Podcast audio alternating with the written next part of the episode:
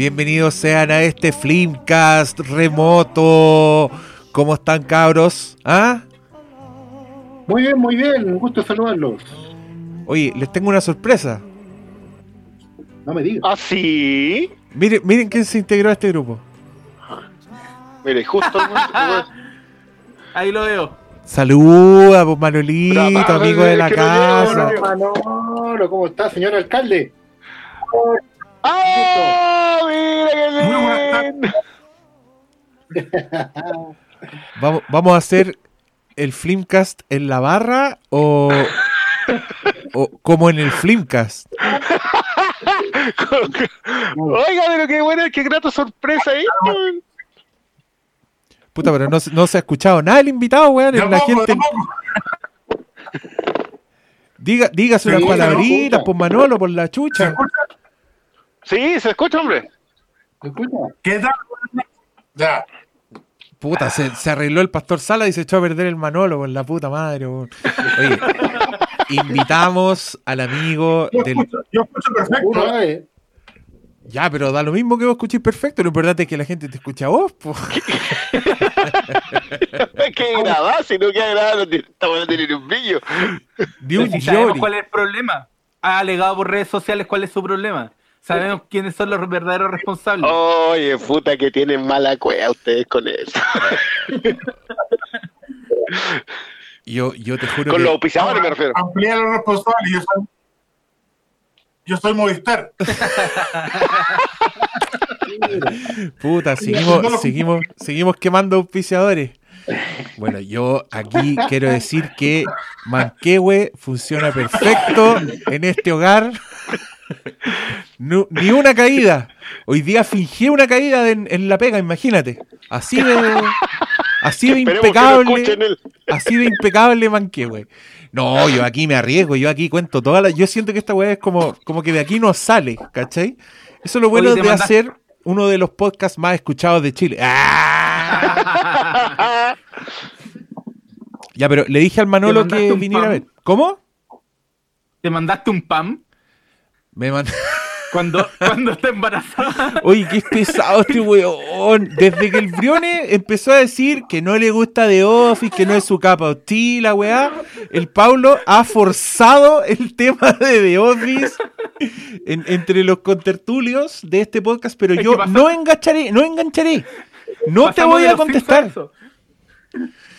Yo, yo, de hecho, casi agradezco el refresco en el, en el, eh, en el troleo post-Simpson, porque ya me estaba empezando a acostumbrar a los memes y me sentía más cómodo y dije, no, está bueno, no puede ser. así que, así que, bueno, ahora pasamos a The Office y dije, ah, estupendo, listo, vamos a una nueva. Bueno, vos No. dijiste, sin quejarse, pues. ah, no, sí, puta. a esta altura que llore, weón. Oye, pero ya, volvamos. Yo le dije al Manolito que pasara a saludar porque me dijo que juntáramos los podcasts y yo le dije, oye, pero grabamos hoy día, ven a saludar, cuéntale a la gente en qué están las lanzas.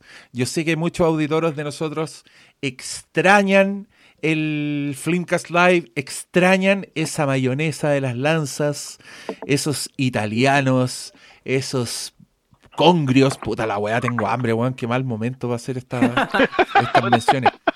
Pero, O en el caso de Briones, los whisky, los chops. Ah. Eh, hay que decirlo, yo ahí llego y me sirven al tiro un chopito negro, así que sí, lo echo de menos. Ah, Yo quiero, yo quiero llegar a ese estado. Yo que cuando vuelva voy a ir siempre para que cada vez que yo entro me siento, ¡pum! Me ponen el completo ahí al tiro. O voy, o voy a ir a la barra para que me tiren no el completo como en el Far West. ¡Ey, vaya entrando! Claro, voy a poner la mano así y me tiran el completo. Puta la. Hermoso. Ya, pues Manolito, cuéntanos alguna weá, por favor. Nada, pues, muchachos, contento de estar aquí un ratito. Eh, gracias por invitarme. Y nada, pues con ganas de que esta cuestión termine luego. Confío en que mi lindo gobierno eh, haga las cosas bien. ¡Bravo! ¡Piñera! ¡Piñera! No te, no te vaya a mandar el, el de año. Mira, como, como dijo un, un- un panelista como en la barra ayer, cuando pueden hacer las cosas mal, suelen ser las peores. Así que hay que confiar nomás. y que- Se están aplicando, hay que reconocerlo. Loco, han sido manera, muy constantes en su búsqueda de lo peor.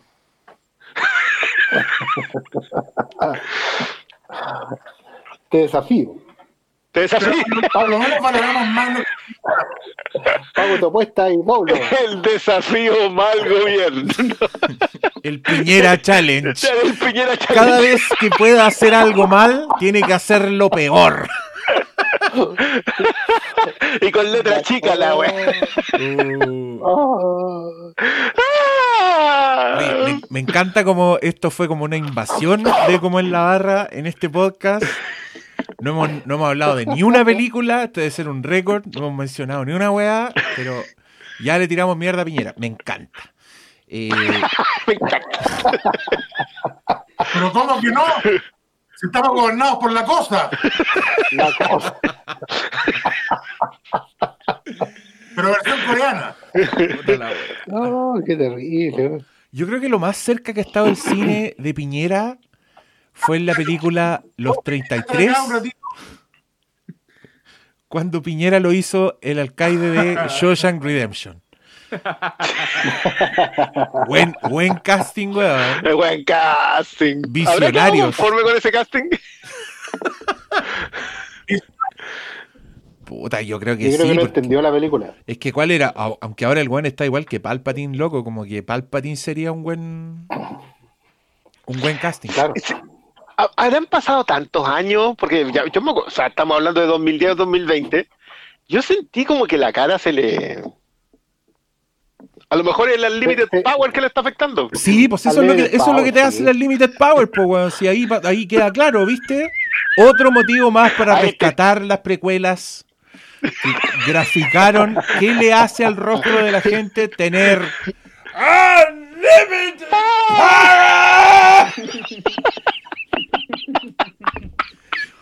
Queridos auditores, me alejé del micrófono para mandarme este numerito. Oiga, como ven, la energía del encierro está ebullecente.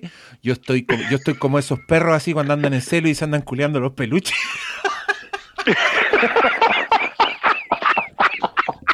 Ese es mi nivel de energía, así que prepárense y alejen sus pantorrillas de mí. Lo peor, es que, lo peor es que tenemos todos claros que no está exagerando ni un centímetro. No, en y, ningún aspecto. y agradezcan que la weá No, es no. por streaming. Oye, eh, Manolito. Manolito, cuéntanos, cuéntanos en qué están las lanzas. Cuéntanos que podemos pedir comida. Claro que sí, pues estamos haciendo delivery del martes a domingo. La pueden ir a retirar, se sacan el permiso o la podemos llevar a domicilio. Solamente en Ñuñoa, Providencia y La Reina por ahora, pero el resto de Santiago también puede ser vía el favor que hace una de las compañías de delivery que hay por las aplicaciones. Porque Ah, ni no voy a siquiera decir vamos cuál, a pisar esa mierda. Sí, no vamos a auspiciar esos weones que son los únicos weones cuyas acciones deben estar por los, por los cielos, weón. Pero ya, entendemos. Ya, si usted iba al Flinkas Live, se pedía esas cosas deliciosas y las echa de menos, ahora sabe que puede coordinar un delivery y escuchar este mismo podcast, escucharnos a nosotros zampando delicias de, de las lanzas. Y también recordarles que, cabros, yo sé que tenemos un gobierno como la corneta, pero esta weá se va a terminar, volveremos a la normalidad, no sé qué año, pero ocurrirá. Y cuando ocurra, iremos a las lanzas, loco, y vamos a hacer, aquí yo me comprometo, el primer Flinkas Live, entrada gratuita. Solo consumo. Solo consumo. Ah, ya. Ya, Solo listo. consumo, ya. Solo, obvio que solo consumo, pues sí, es para ir a juntarnos. Pero el primero, Lo bueno que lo vas con distancia social van a ser poquitos. no, porque no va a ser, no va a ser en la marcha blanca, pues Manolo, va a ser cuando la weá esté normal, así cuando no haya problema salir a la calle. Ahí vamos a hacer la weá gratis, así que ya saben, 2022, Flimcast Live, entrada liberada. Estamos optimistas. Pero por supuesto, pues hombre, si para eso estamos. donde hay esperanza y vida. Sí, ese es el espíritu. Vamos a llegar los cuatro, con eso ya estamos. Ay, esperancita, esperancita. de esperancita. Ah, puta que son chistosos estos cabros, me caen bien. Acá, pura juventud. Vamos a hacer los teléfonos de contacto para que nos pidan. Los datos de- para que nos pidan están en las redes sociales, están en el Instagram de las lanzas y están en el Twitter de las lanzas. Ah, Así que ahí nos pueden encontrar los teléfonos, el WhatsApp, hagan los pedidos. La carta, todos. Ya. Pídense un sándwich, un sándwich gallego, cabro. Yo casi me morí el domingo con esa. wea. Yo también, yo también he pedido y doy fe primero que llega rápido, que llega calentito, que se puede pagar con tarjeta y con transferencia. A los que andan ahí llorando que Así es. sí, sí, funciona. Loco, yo no veo un billete hace como tres meses. Así que loco. Muy bien. Volvimos al. me parece No, no. muy bien. Lo dra- Eh, lo dramático que yo tampoco. puta madre. Ay, No, les, les- les cuento una chistosa. más contento. Les cuento una chistosa. Al- a, a mi hija se le cayó un diente, pues, weón, en cuarentena. Y, y tenía que dejar el diente para que el ratón Oh. le dejara plata. Y lo, único, y, lo, y lo único que tenía eran 10 lucas, weón. Y le tuve que dejar 10 lucas. Y ahora eso es lo que espera, pues, weón. Eso es lo que vale el diente ahora. Oye, ni el dentista te va a salir tan caro como los dientes de leche, güey. Hasta hay más weón del hoyo con 10 lucas en el dentista. No, No, te compráis ni una weá, loco. No, no, no pagáis, no pagáis ni la consulta. No pagáis ni la hora, weón, 10 lucas. No, prefiero. Ojalá fuera esto todo lo que voy a gastar en dientes, weón. No, pero Oh, ojalá, no. ojalá que se le, que- ojalá que se le caiga el otro luego para ponerle Luca ahí y decir, no, si ese, ese. el cambio, claro. Sí. O, o la hermosa tradición del chocolate, pues. Yo creo que. ojo- chocolate. Pero ¿cuál es la tradición del diente por chocolate? Uh, la, la que hay en mi casa. Antigua tradición. Tradición. Desde el año la- la tradición de los colonos. En, cuaren- en cuarentena, un chocolate no era fácil tampoco. Ah, sí, Sí. sí, porque igual. Oye, sí, puta que están desapareciendo. La, la monedita de chocolate del bazar de la esquina desapareció. Ya. Porque ahí- yo, yo compraba moneditas de chocolate ahí en los colegios que están cerca de las lanzas. Es que a la vuelta hay como tres colegios, entonces hay harto kiosco así con, con dulce retro. Entonces ahí podía comprar moneditas de chocolate. Ahí la salvaba, pero ahora no. En cuarentena ya no se puede. No, está peludo. No, bueno, acá siempre fue por dinero el cambio de dientes. Apoyados también por los jóvenes titanes en acción. ¿Vieron ese capítulo de la de los Sí. dientes? Que empiezan a sacarse los Sí. dientes por la La de los- plata. Claro. Bueno, espero, espero que mi hija no, no siga por ahí mismo. Ya, Ta, oye, ta. oye, cabros, despidamos al Manolo que hiciera una, una entrada Pero- breve. Pega atrás del billete, pega atrás del billete un papelito que diga vale, vale por dentadura completa. Y inversión. Es como la FP de los dientes. Uh, Ahí, ahí, te, ahí tenés tu 10%. oh. No entremos en temas complicados. No, sí, como, como en la barra se apoderó de esta weá, ya chistes políticos, pero next level shit. Ya, me el, encanta. diente, el diente mínimo solidario. Qué. Listo, ya. Y le- después le explicáis qué implica esa nomenclatura. Si esa es la parte No. Puta, pero igual es, Ay, igual es terrible. hermoso. Es terrible esperarte, despertarte esperando la magia del, del, del ratón de los dientes y que haya un vale por. un vale. Vale Sí. por comida y abrigo y un techo sobre tu cabeza. Vale, ya. Para ver un bono del Banco Central. En Ya, juega. ya. Con- con- Oye, Manolito, ahora vamos a hablar de cosas nerdas que vas a tener que escuchar en SoundCloud.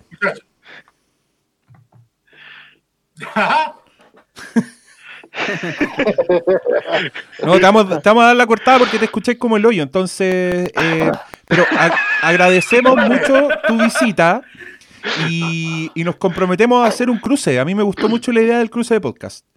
Eh, yo te voy a mandar al doctor Malo, pues, tú mándame mándame. a la, a la señorita esa simpática para acá. A la lideresa. Sí, Oye, oye, el ca- ese cambio, weón. Como el draft de la NBA. No, no, pero es que, es que loco, yo. No. La sangre. porque el, puta, el Briones, el Briones no te lo puedo cambiar, pues está en todos lados. Y al Pastor Sala no, pues el, el pastor, el pastor Sala es delantero acá, no, no puede. Lo siento, Lo Pablo, mejor es que saliste al sorteado. Al Briones le va a tocar jugar los dos partidos. No, no, sí. No, pero yo voy a decir que mejor la va a pasar con ese cambio, güey. Me, me gusta O sea, cuando, me gusta cuando te hacen bullying por ver weas de superhéroes, Briones. Esa wea nunca ha pasado aquí. aquí. Sí, fue bonito. Ya, Eh, Manolo, despídete. Ya, muchachos, un abrazo grande. Muchas gracias por la invitación. Pásenlo. Ya, po. Muchas gracias. Adiós y vol- volveremos. Volveremos, Manolo. Volveremos. Nos vemos. Chabela. Gracias. Oye, está, está- ¿Tiene The West Wing ahí atrás el Manolo? Sí, claro. Hombre, Pero ese es- hombre fan ar- hardcore rudo. Oye, pero ese weón tenía más set que, que los nerdos que tengo acá, desde fondo. Gran, Oye, Silencio culpable. gran valor, Manolito. bueno, lete, güey. Ya, cabros, nosotros vamos a entrar al tiro en materia. Como leyeron en la descripción de este capítulo, y estamos celebrando un aniversario bastante improbable, pero que yo, como fan de la película Ghost, La sombra del amor, estoy muy feliz de hacer este podcast porque creo que es una de las películas que pasa colada y que ya la gente se, se acuerda de la escena del jarrón de arcilla y sería todo, pero yo creo que es una muy buena película. Y antes de eso, le vamos a dedicar unas palabras al maestro Ennio Morricone, que lo perdimos recientemente. Tenía 91, así que tampoco, tampoco vamos a llorar tanto. Sí, ¿para qué, para qué estamos con cosas? Tampoco fue así. Puta, se murió Kirk Douglas y se murió Ennio Morricone. Como que son cosas que tienen que pasar, ¿cachai? Eh, como dijo Paulo en su nota, no murió porque su música estará con nosotros para siempre. Se sacó la poesía, Paulo, para esa weá. Yo- Pero pero es que, claro, yo ya tengo como una relación distinta. Cuando, ya no es como cuando iba en la U y se murió George Harrison y. ¡Se murió! Y. no, ya no. Es como. Hay peores cosas que la muerte de alguien que no conozco y pero que. que estimo mucho por su obra, ¿cachai? Pero. Pero creo que siempre hay que valorar la obra y sobre todo cuando es. tamaño eh, cuando es superior. ¿Cachai? Es lo que, es lo que nos queda, es por lo que, lo que nos legan y lo que, por lo que se ganan su inmortalidad, yo creo. No, no va a pasar así como cinco años más y no, sa- nadie se va a acordar quién era Morricone. No, Nos vamos Eso- a unir nosotros y va a seguir presente, así que es verdad. Co- completamente de acuerdo yo con eso. Y yo, y, o sea, yo sé que suena cliché lo de no se morirá nunca porque su obra está viva, pero no pasa con tanta gente. Yo creo que ha- hay muchos artistas del cual se dice eso y pasan los años y las mismas obras de arte son superadas y, quedan como un referente obligatorio nomás, pero no mucho más que eso. En el caso Morricone no, en el caso Morricone tiene un, un tema transgeneracional, no sé cómo decirlo, multigeneracional, que, pucha, la generación que se crió viendo Tarantino le tiene tanto respeto a Morricone como la generación que se crió viendo Eastwood, viendo el Spaghetti Western. Entonces no... Obvio que son cuántos, cinco décadas de carrera. Claro, pues, estuvo activo, estuvo activo hasta los ochenta y tantos años igual. Y así en tope de los rankings hasta los setenta y algo, ochenta. O sea, saca la cuenta cuánto se ganó el Oscar, po. Si fue Claro, con 2015. Hateful Eight hace- claro. Claro, hace tres años atrás. Y nadie Eh, hubiese negado su vigencia en ese momento. No, y es heavy porque ahí tú te das cuenta cuando uno, uno se encuentra en, en vida con un, con un game changer, o sea, un tipo que cambia las reglas del juego y, marca un hito. Porque es cosa empezar a ver la cantidad de influencias que hay de Morricone en la cultura pop en general.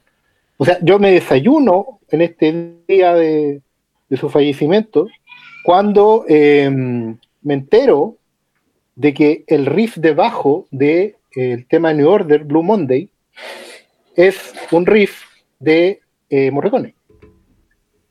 La dura, yo no sabía eso. Es, muy difícil de explicar, pero hay una parte cuando el, bajista de, New Order, el, gigantón, eh, se me fue el nombre ahora, no lo voy a, no lo voy a recordar. Em, hay una parte de New Order en que él básicamente se pega un riff de bajo que es eso, eso es un riff de El bueno, el malo y el feo. No. Lo que pasa es que le bajó los tempos, lo ralentizó un poco, pero estaba en el enfrentamiento del, cementerio. Así de sentado me quedé hoy día, que me enteré de eso, en, boca, del propio ex bajista de New Order. Y nada, pues bueno, ahí te das cuenta de hasta dónde llega. En la, en la conversa nomás, en la conversa casual. El indio bolsero, el sketch is happening. Em, hay un montón de segmentos musicalizados de 31 minutos con música de Morricone. Sí. De distintos tipos. Eh, los, que, los que crecieron viendo VHS saben que se musicalizaba con Morricone las cortinas de entrada de varias compañías. Eh, la música Los Intocables se tocó en los 80, sí, En cuanto comercial había. Igual que el de eh, la misión, pues. La, misión, los que fueron a colegio católico tienen súper claro que la música de, la misión era puta, hit, pues. Y, era hit casi no considerando el auténtico trasfondo de la película, pero. Sí, lo, nadie, nadie, te puede decir de qué se trataba la misión hoy día. Nadie se acuerda. Que, es algo, que es algo que atraviesa harto la, la recordación de las películas de con música de morricones. Como que la gente se acuerda de lo de Gabriel, lo coloca, alguien decía ayer, la colocan en los matrimonios. Y, y, te acordáis de qué se trata la misión? ¿De, de cuál es el auténtico trasfondo de esa película? Parece que nadie. pero, pero, pero, pero así la conexión directa con la música suenan dos acordes y ya sabéis que estáis en la misión. Eso era, eso era morricones a muchos niveles.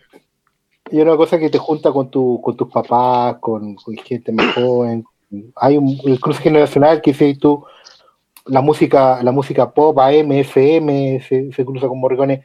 Y si uno se pone a explorar más la música de The Sing, la música de, eh, de películas menores, por así decirlo, pero que donde Morricone hacía unas mezclas de pop y sintetizadores. Tú sabes más que eso, pues, Cristian, de, mm. cómo, esos experimentos setenteros de, de Don Enio.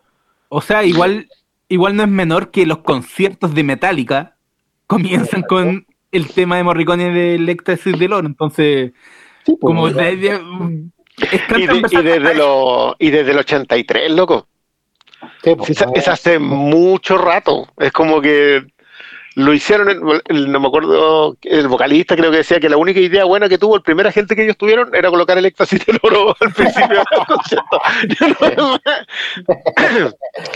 pero, pero claro, pues, eh, yo creo que la, la, mejor conversación sobre Morricone tiene que ver con eso, tiene que ver con, me acuerdo de las músicas de las películas por Morricone. O sea, el primer nombre que te salta, sí, es él y John Williams. El, resto, el resto ya es para. Hay, hay casos en el que. Bueno, Hans Zimmer.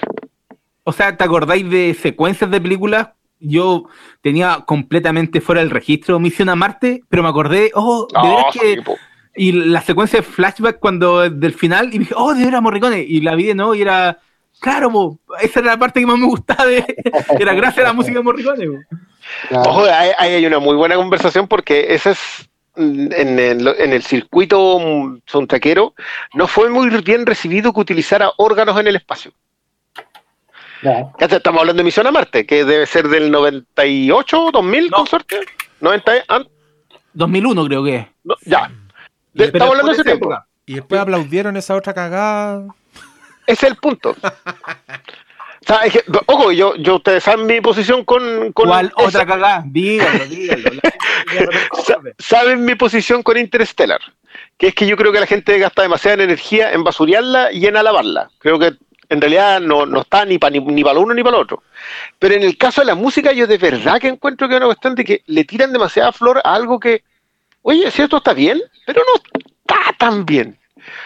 Pero dándole vueltas desde ayer, tengo claro que hoy día Zimmer es lo que fue Morricone en su momento. Es como que por popularidad, no por aporte. Ah.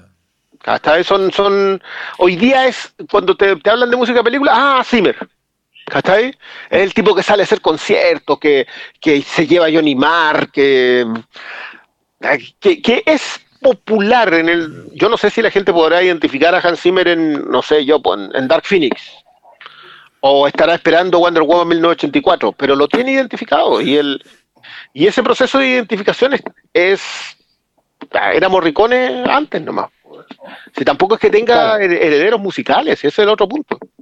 Sí, y con la salvedad que al final Ennio Morricone estaba más ligado como a la canción italiana, por así decirlo, que, que en Italia es el único país del mundo donde no hay separación entre música clásica, música popular, música M, música FM, como que están todos juntos en, en sonando, ¿cachai? Desde Tarantelas hasta Sabrina Salerno. Y, y la cosa es como que igual la gran medalla de Morricone encuentro yo que siempre va a ser que en los años 70 la gente se compraba un disco de vinilo de los Sonics, que era una banda de tributo. Musicalizando Morricone. O sea, tú ibas a un carrete y sonaba Morricone. Eso no pasa con Inception hoy día. A no sé, igual de ese tiempo que no voy a, a carretes más. No, más y- medios, que- y, eh, no- igual no me Zimmer se presenta- bailando. Claro, no me Zimmer se presenta en Coachella. Sí, pero es una Así, así que tan lejos no está. No, sí, yo creo que, Claro. yo creo que es el, en ese sentido, en ese, en ese puro aspecto, es, es el siguiente nexo, ¿cachai? Lo, Mm. lo que pasa es que es que es que es distinto igual, porque lo que hizo, lo que hizo Morricone fue Morricone esta, esta, esta frase cliché de cambió la música de películas para siempre, no es mentira en el caso de Morricone. Si, si en realidad el tipo vino a chasconear la, la, la música docta que estaba. si- a ver, el bueno, el malo y el feo. No, por un puñado de dólares del 64, si no me equivoco. Eh, La Micro Rocha estaba vivo. y estaban haciendo música. Bernard Herrmann. ¿Cachai? Entonces, claro, a ver, no es Morricone solo. Está Jerry Fielding, está Lalo Schifrin, está John Barry. Están, son como un grupito, son una generación. Pero el que pega, el que pega el, el así, pero completo, es Morricone porque. Yo no sé si ustedes han visto la, lista de instrumentos de por un puñado de dólares. Que es que como que es. Eh, este tú, no sé. Eh, violines, cuerdas, bronces, gritos de mujeres, flautas judías, guitarras eléctricas, disparos. Es el, es el listado de instrumentos, esos, esos son los sonidos que te aparecen en la... Y, y claro, porque, porque Morricone como viene, sí, a ver, si este es el punto, Morricone tiene formación en conservatorio, él estudió música, él estudió composición, pero él se hizo conocido como, primero como trompetista y después como arreglador, como el tipo que hacía las orquestaciones, la- los arreglos musicales. Eh, no sé, creo que tiene arreglos musicales hasta de Rafaela Carrapo, ponte tú. O sea, el, ti- el tipo, el tipo trabajaba en eso. Eh, y eh, lo empiezan a llamar a la RAI. Así como, oye, usted haga, hágame estos arreglos. Y en algún momento empezó a meter las composiciones. Y finalmente, como Sergio León era compañero de colegio, eh, le pide que sea él el que haga la música pa- por un puñador. Y hay que a la escoba. Que a la escoba porque la chasconeada es brutal. Pues si no es el, el, el spaghetti western, su estética está indiscutiblemente negada a Morricone. El- Leone siempre hablaba de que él hacía películas mudas con música de Morricone. O sea, que sus películas tenían muy poco diálogo, pero la música de Morricone definía la estética. Eh, y funcionaban en la edición también. po. Si la, la secuencia del éxtasis del oro Ah. es, está pegada a lo que está dura, pasando. lo, dura lo que dura la partitura, claro. Eh, exacto. Yo, yo Está- está que yo, alargué- decía, yo repetía tomas y, y editaba con tal de que alcanzara la música completa. Por eso dura más de dos horas. po. Por, por eso dura. claro, pero, pero ojo que Morricone no hacía tanta música para sus películas, ¿eh?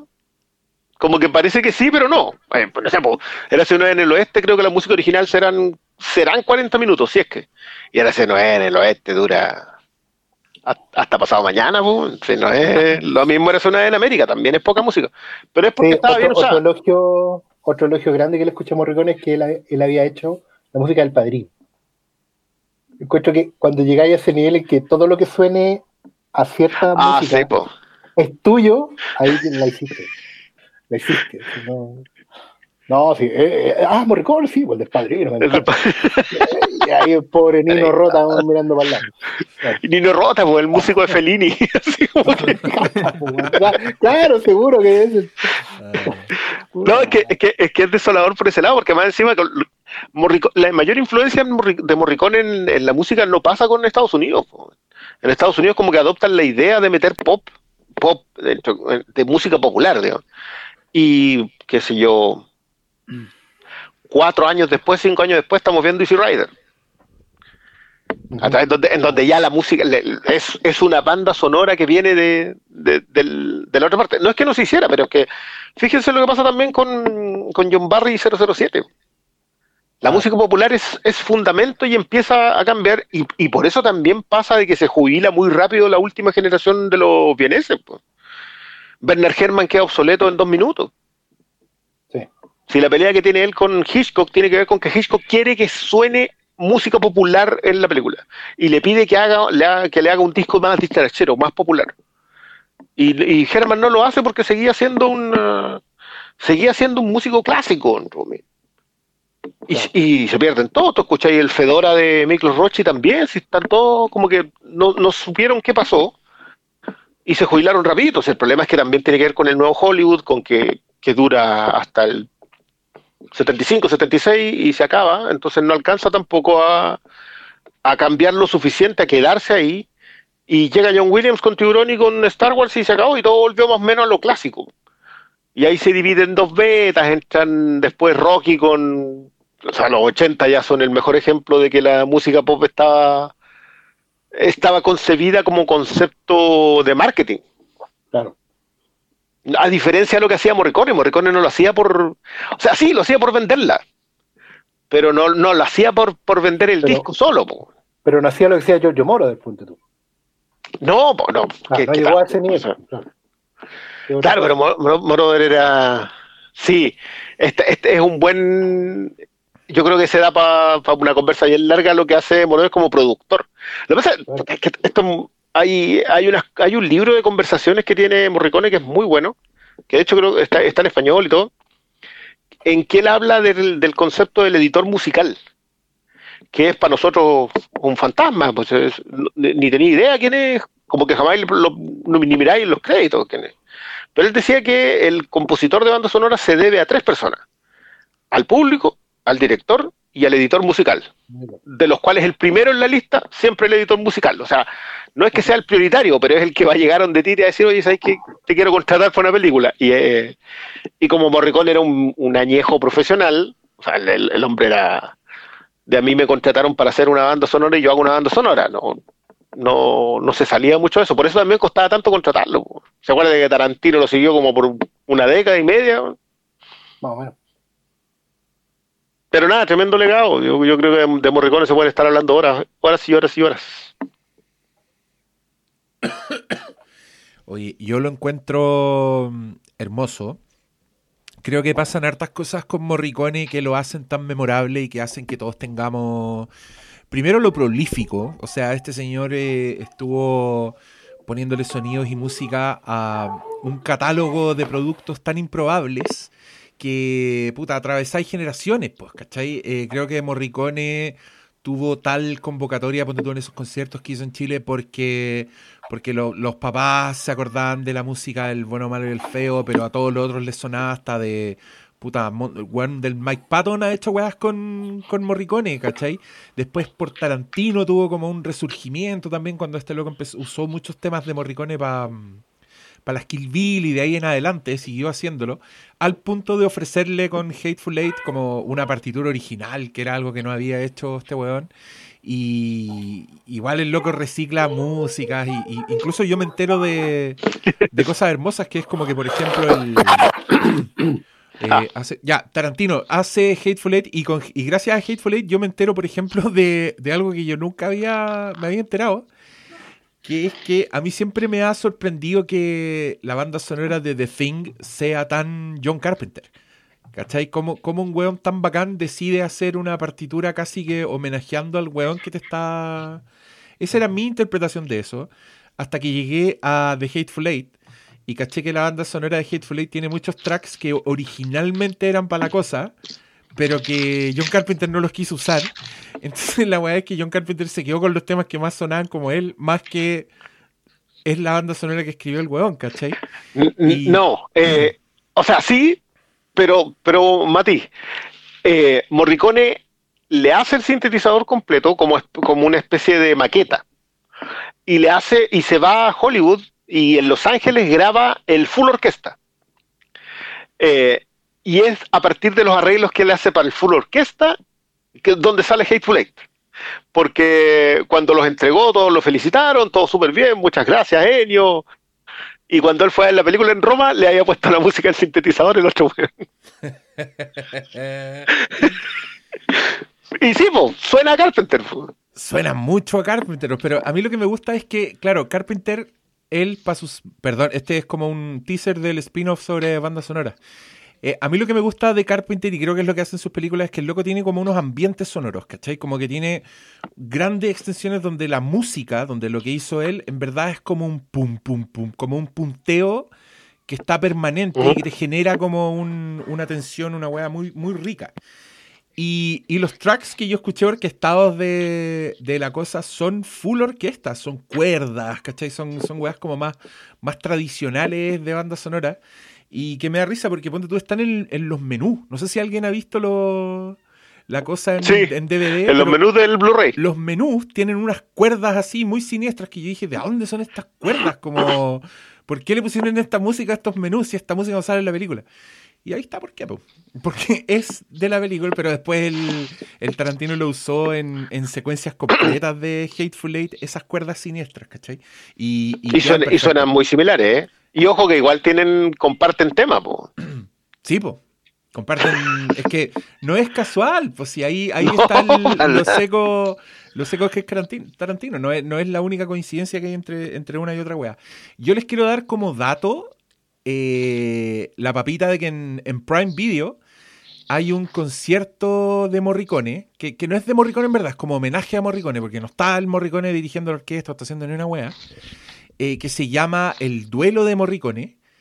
Y- Ah, el de la orquesta danesa. Sí, y lo, Sí. lo hermoso de esa weá es que podéis ver cómo se hacen los sonidos que tenéis tan grabados en tu cabeza.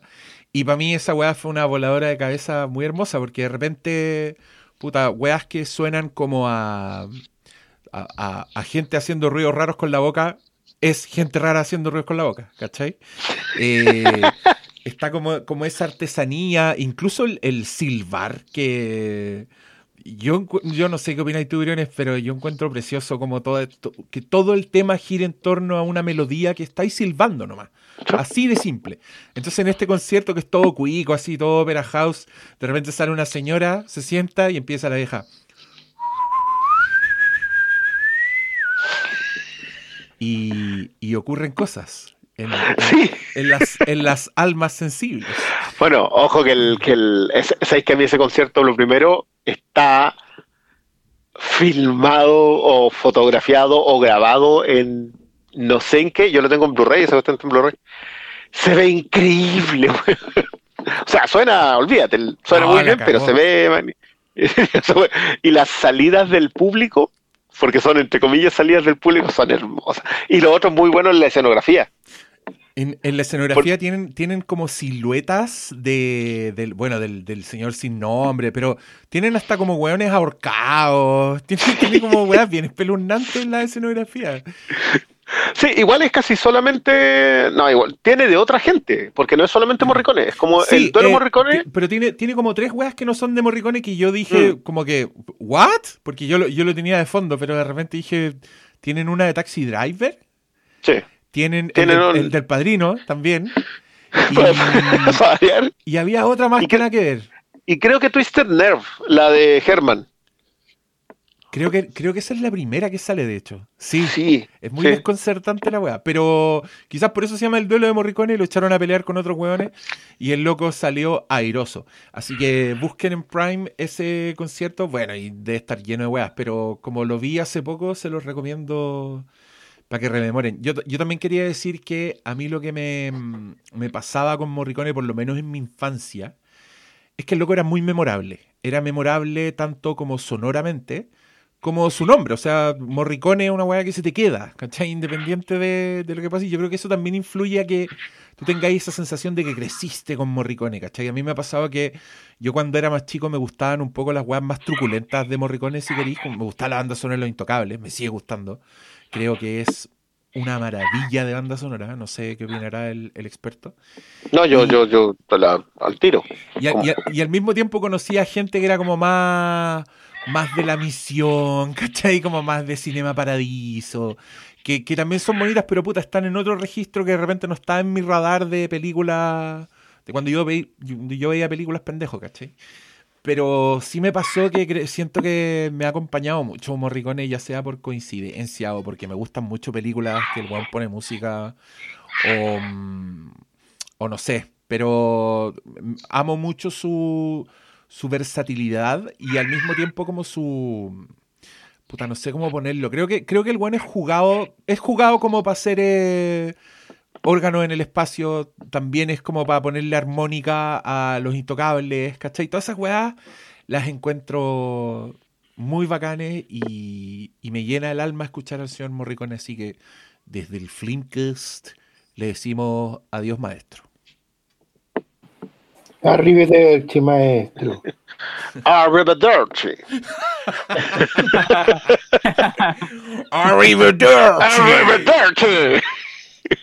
eh, sí, pues, nada, yo, yo creo que la conversa va a seguir. Yo creo que Morricone hay mucho, mucho más que decir.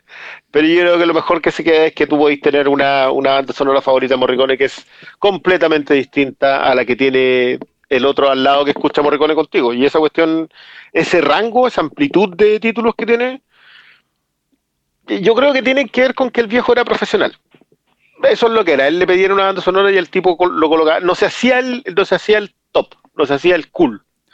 Él era, e- era bueno en su pega y hacía esa pega. Si De Palma le pedía que sonara religioso la secuencia en el espacio, sonaba religiosa la secuencia en el espacio.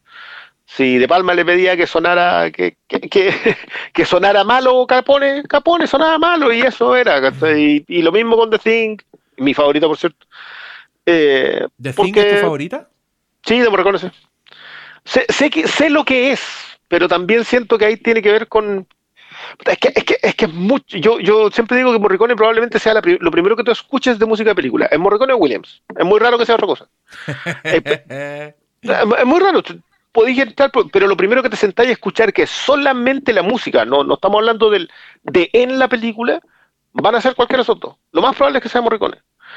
Eh, y, y, y como cuando uno empieza sabiendo eso, te vas dando cuenta que la sencillez que tenía Morricone para trabajar con gente que era amateur, porque The Thing es que la tercera de cuarta de Carpenter, eh, y, que también era un músico aficionado, entonces no era llegar y- la anécdota es muy buena, si Carpenter viaja a Roma, le muestra la película, saca el rollo de la película y se va.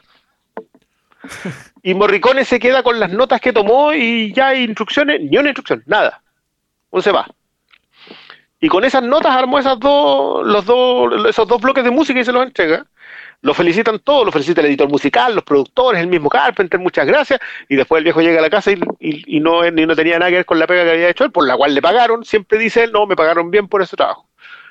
Y como que, loco, yo, yo hay, hay cosas que, o sea, que, es que la historia de Morricone tiene, por obvio, son 50 años, está metido con los gigantes. No pudo hacer la música de la naranja mecánica, loco. Yo, esa para mí es una de las que quizás que hubiese pasado. Con Kubrick uno no sabe. Pero, pero no pudo por problemas de, supuestamente por problemas de agente, que en realidad eran celos de Sergio Leone, pero Oh, ¿en serio? Sí, uy, esa anécdota es. Uf. Eh, pero, pero el punto es que no pudo hacerlo. Entonces, tú sabes, la carrera que fue es a- igual de impactante a pesar de que pudo haber estado todavía más en la historia. Entonces, no, nada. Yo creo que no. uh, podríamos haber estado mucho rato más en esto.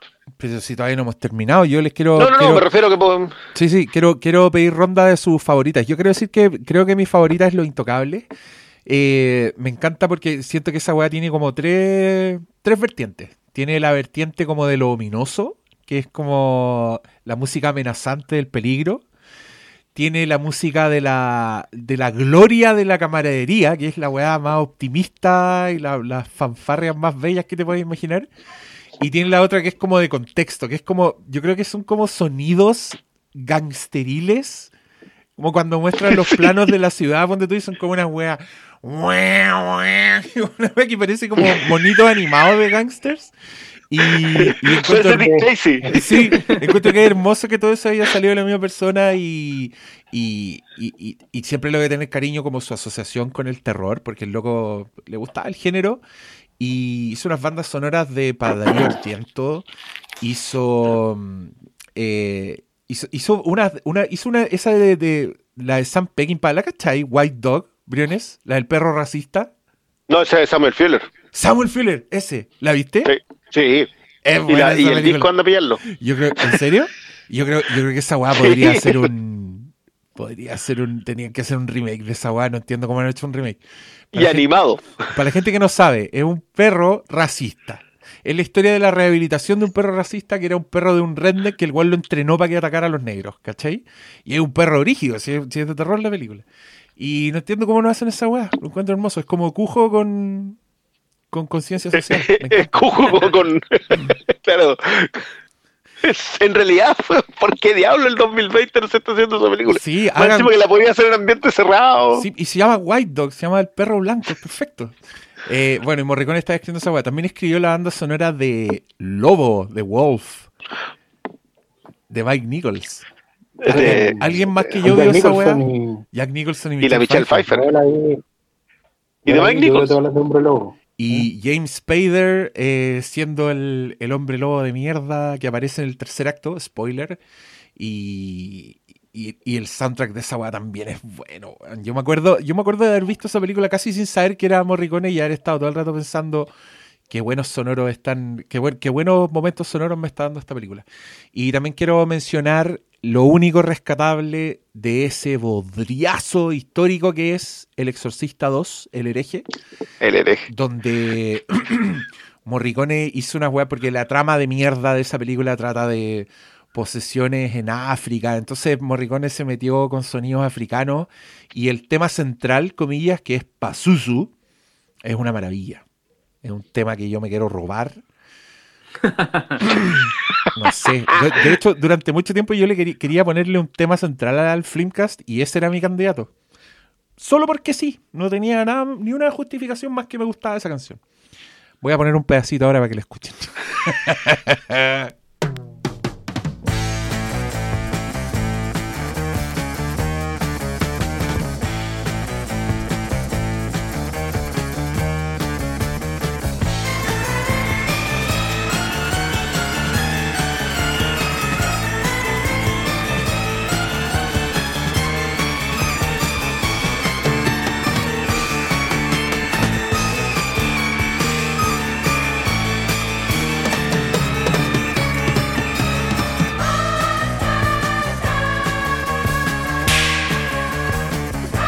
Ya, quiero escucharlo a ustedes. ¿Cuál es su favorita? ¿O cuál es la que han escuchado más estos días? Eh, yo te hoy día en la mañana en loop el disco de Lo Intocable ¡Bien! y, y de repente me fui. Es que hay una que recurgitó Tarantino que me encanta que se llama La Arena, que es de un spaghetti western que se llama El Mercenario.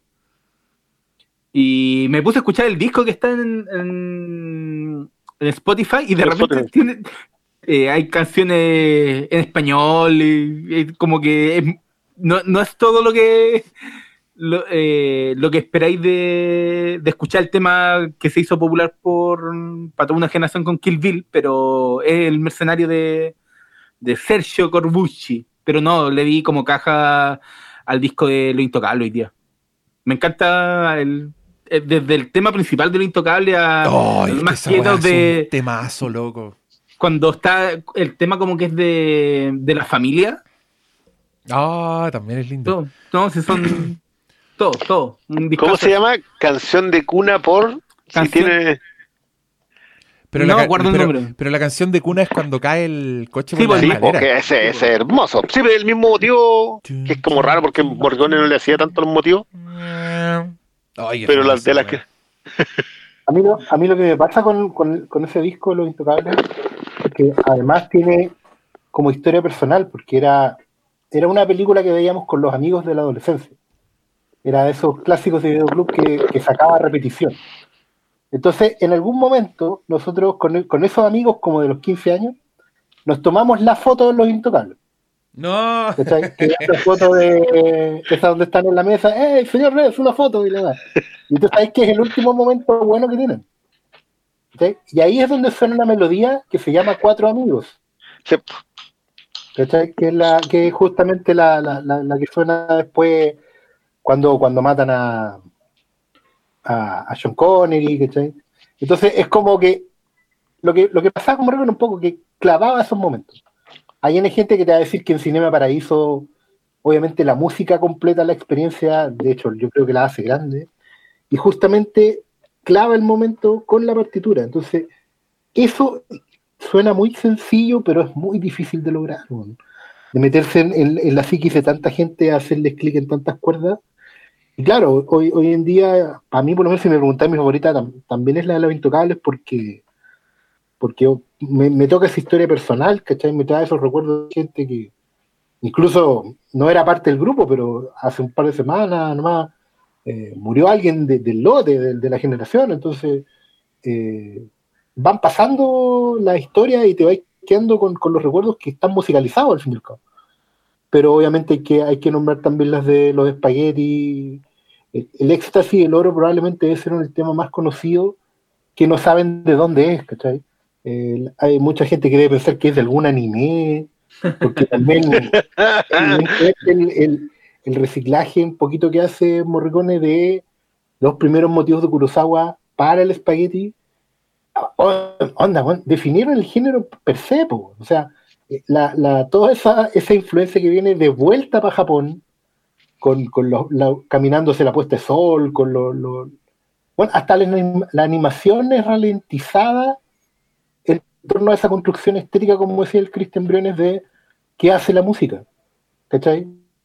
El- el- todo eso que nos reímos hoy día de- de- del- de lo- del mono chino en, en duelos finales, enfrentándose mirada a mirada, plano a plano, eh, está definido por cosas como el éxtasis del, del oro. Y también es un recuerdo personal muy especial del concierto que fue a ver ahí al casino, ese casino de mierda que está ahí en, en la frontera. En el Monticello. Pero ahí vio al maestro, al Monticello, sí, wea. No, es que fue una experiencia muy rara, weón, porque manejar para allá, pagar peaje, estacionar en medio de Maserati y Jaguares, perder una hora en el casino porque tenías que entrar como al casino antes de.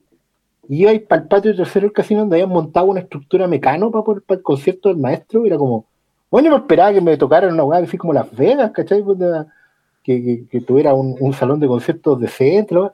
Y era un mecano de mierda, bueno, estaba encaramado en cuatro fierros para al maestro, pero lo vi. Así que eso. Y bueno, cuando tocó el éxtasis, loro, estábamos ahí llorando, abrazado al fierro, weón. Sí, yo, yo, yo tuve el privilegio de ir al, al primero en, en el Parque Bicentenario. Que, que igual muchos se acordaron estos días en redes sociales por la falta de respeto que del- de la audiencia de ese día. Porque era. Yo no, no voy a incurrir en ningún tipo de, de insultos de clase en esto. Era una manga de cuicos de mierda que, que lo que hicieron fue, fue ir a un evento social. Ah, Y un tema se presentaron entre ellos y se mandaron a cambiar. No, Yo y debo- sacar- sacaron la foto para el Mercurio, pues, La, weón. la foto, sí, la foto para y, y, ojo que menos mal que no estaban las selfie y los Instagram porque probablemente hubiese durado menos todavía, ¿sabes? Pero yo debo haber terminado en tercera fila. O sea, yo estaba así como en una invitación en la, qué sé yo, Z4 y terminé en A2. Porque la gente se fue y nos fuimos pasando para adelante. O sea, terminé saludando al coro casi de mano, ¿cachai? Eso fue, una ordinaria, fue una rotería de parte de esa gente, pero pero yo como que me saqué un poco la amargura en, en, en, en función del... de- a ver, yo creo que todos lo sabemos los que fuimos a un concierto que fuimos a un momento histórico. Vivir en Chile y ver a Ennio Morricone, a una leyenda en vida, era, no, no, yo me imagino que en la música pop debe haber mucho de eso, pero en lo, en, eh, para, los fans de música de película esa cuestión fue única, única. Yo, yo alcancé a ver gente en la estación Mapocho que venía de fuera de Santiago, que había viajado 12, 15 horas para poder colocarse afuera de la de la, de la estación Mapocho a hacer una fila para ver caso conseguía una invitación. Sí, era súper difícil entrar. A mí me acuerdo que nos consiguió Roberto Achieri, el, el extrañado Roberto Achieri en, esos años. Nos dijo, ¿saben qué, chiquillos? Porque éramos un grupo, si éramos como cinco que, que estábamos ahí con, con carita de cachorro y, y pudimos ir, formales y todo, y todo. Pero es duro, po. Si era súper, era, era muy importante para nosotros. si No, como que no, que no he querido ni darle vuelta a eso, yo, yo en estos días. Como que ya me acuerdo de la rabia que me dio, pero no quiero darle vueltas al hecho de que esa cosa no la voy a poder pasar con otra gente a la que a la que venero. No la pasé con Goldsmith, obviamente. Eh, pero no, no hay posibilidad de ir a ver un concierto de John Williams. Ya. No, pues. Hace cinco años quizás. Pero hoy día ya no. Creo que el que dio, el último que dio fue el año pasado con la Ana Sophie Motor. Pero, pero era una cuestión súper limitada y que te tenéis que gastar la plata de, de un año de vida para poder ir al concierto, ¿no? Y no, no están, esas posibilidades no están, ¿cachai? No, no, aparte que nadie trae un, a, a esos músicos, traía a Morricone porque les servía descontar un impuesto como mano en la cabeza, ¿sabes? pero nada más. ¿Cuáles son las opciones que tenemos nosotros hoy día de, de, de ver una cosa así? Puta, el weón del Hans Zimmer, pues, weón. Van a hacer un concierto de Interstellar y ahí van a estar todos haciendo la fila. Eh, eh, Es que el concierto, el, concierto de Zimmer igual es un concierto de grande éxito y le funciona. Incluyendo los cuicos culiados que van a ir a conversar de nuevo. Oye, No sí. sé. No sé si está todavía en Netflix, eh, pero también había un concierto de Hans Zimmer en Netflix. ¿Lo viste tú? En, en Praga. Era buena Sí. esa weá. Igual Era era un bueno, gran éxito. sí. pero Llegaban, al- llegaban al Rey León y estaba ahí, con, con los ojos. No, y tiene, y tiene weón. la, la entrada de la. O sea, yo, el tema de, de Piratas del Caribe, que para mí es un tema me. Puta, sonaba increíble. Sí. Bueno, y obviamente el de la Gálida Roja el, el- es para mí el punto alto de ese concierto. Pero que que Giaquino hace una suite de mm, Lost. No sé si es anual o cada dos años, pero es el concierto de Lost. Y tocan Lost, Y es solo de Lost. solo de Lost. Creo, que son como 90 minutos. No, ese concierto así, yo la envidia que tengo para poder ir a verlo, pero en Los Ángeles así como cada dos años. No alcanzáis, po. Y Morricone vino a Chile, y vino, ¿cuántas veces vino finalmente? ¿Cuántos conciertos hizo? Porque yo me acuerdo que después en el, el Bicentenario No, de la hizo una cuestión con Mondocane. Claro, estaba como, como el popular, que era ese en el Bicentenario. Y yo fui a una tercera vez, como que lo volvió a traer. Creo que era una, una corredora de bolsa, creo que era la que lo traía. Delfín Capital. Delfín Capital para descontar impuestos. Y claro, y ahí lo llevaron al Monticello. Y en el Monticello sé que dio dos conciertos, porque yo compré entrada para uno. Y no era así como excesivamente oneroso. No estamos hablando de pagar 150 lucas por una platea. No. Era un concierto estándar y, y la cosa también duraba más de 90 minutos. Con, un, con un par de bis que son hermosos además. Sí, ¿Con qué sí, cono lo hizo acá esa No sé. Ay, no, no lo recuerdo. Porque no, tampoco te entregaban un, un como una, un- una cartola del concierto, ¿cachai? Como cuando Ah. hay al municipal. Que igual se echaba de menos un poco. No, sí, debe haber sido más. Bueno. Pero sí, pues también tenía súper claro que era una experiencia única en la vida. Una, único porque era Morricone y único porque cuando más veía un concierto. Si yo lo más cercano que había visto a un concierto de ese tipo fue cuando de repente la orquesta de la Universidad de Chile hace esa suite una vez al año donde tocan lo más taquilla, lo más taquilla. ¿Cachai? Que es básicamente para juntar lucas, porque igual vamos harto estudiantes en ese tiempo, ¿cachai? Claro, que vaya a escuchar el tema de Superman, los de Star Wars. Siguen haciendo. Sí, Mm. pues, sí, y me, y me parece muy bien que lo hagan. Sí, es una de las únicas opciones que tiene alguna gente rata para entrar a un teatro decente. Sí, le- le- le- yo creo que le falta variedad y sobre todo considerando la buena calidad de, la, de los músicos, Sí. yo creo que le, le pueden, se pueden aplicar más, pero que también las partituras tenéis que pagarlas. Hay una, hay unas inversiones ahí que son, que no son, que, que no nos son conocidas a todos, pero, y tienen que ensayarlo harto tiempo, si no es llegar y como que ahí está tu partitura y aprende de la que no, no, no, no funciona Claro. así, ¿cachai? No es como ponerle play a Spotify la weá. Ya. No, No, no, no, no funciona. No, pero, pero, igual yo, yo al decimmer voy, ¿ah? Sí, yo también, si te estoy weyando. Y cuando empiecen las cagadas ahí con lo, en el espacio, yo pifiar y voy a ver mi, voy a ver mi celular. tomate. Voy a, voy a hablar con Face, por FaceTime con alguien, no sé, pues hacer toda esta weá Claro. que hace nuestra clase. Dirigente. Dirigente. No, ¿sabes, ¿sabes qué? Fuera Como en el fuera Flimcast. Deberíamos ir todos porque si a esos conciertos eventualmente les empieza a ir un poquito menos mal, puede que traigan otro. Ya está, ¿va? es como el equivalente a Rod Stewart del. ¡Ay, ahí nomás! ¡Vayan! La no raja. le tengo nadie más, weón.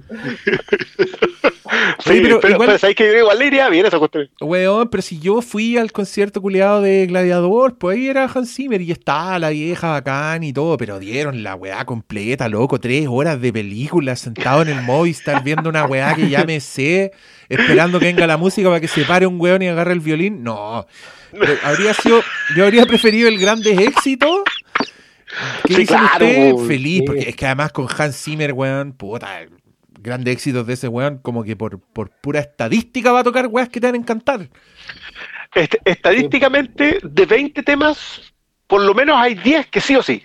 O sea, por lo menos 10 sí o sí, así que, lo, que, que los va que te vaya a emocionar escuchándolo. Y no, y no hicieron lo mismo con El Señor de los Anillos, no hicieron un concierto del Señor de los Anillos que dan la... No, pero- pero el, el- el concierto del Señor de los Anillos y hay un concierto de Game of Thrones, que concha que los dos son bastante buenos. Pero yo el del Señor de los Anillos no sé si lo hicieron acá. No, lo- no, no, ¿No? recuerdo si lo... Yo me Parece acuerdo que lo que cancelaron. quizás se- sí, Sí, pero sí. parece que se anunció, Sí. porque yo me acuerdo de haberlo visto y haberla pensado.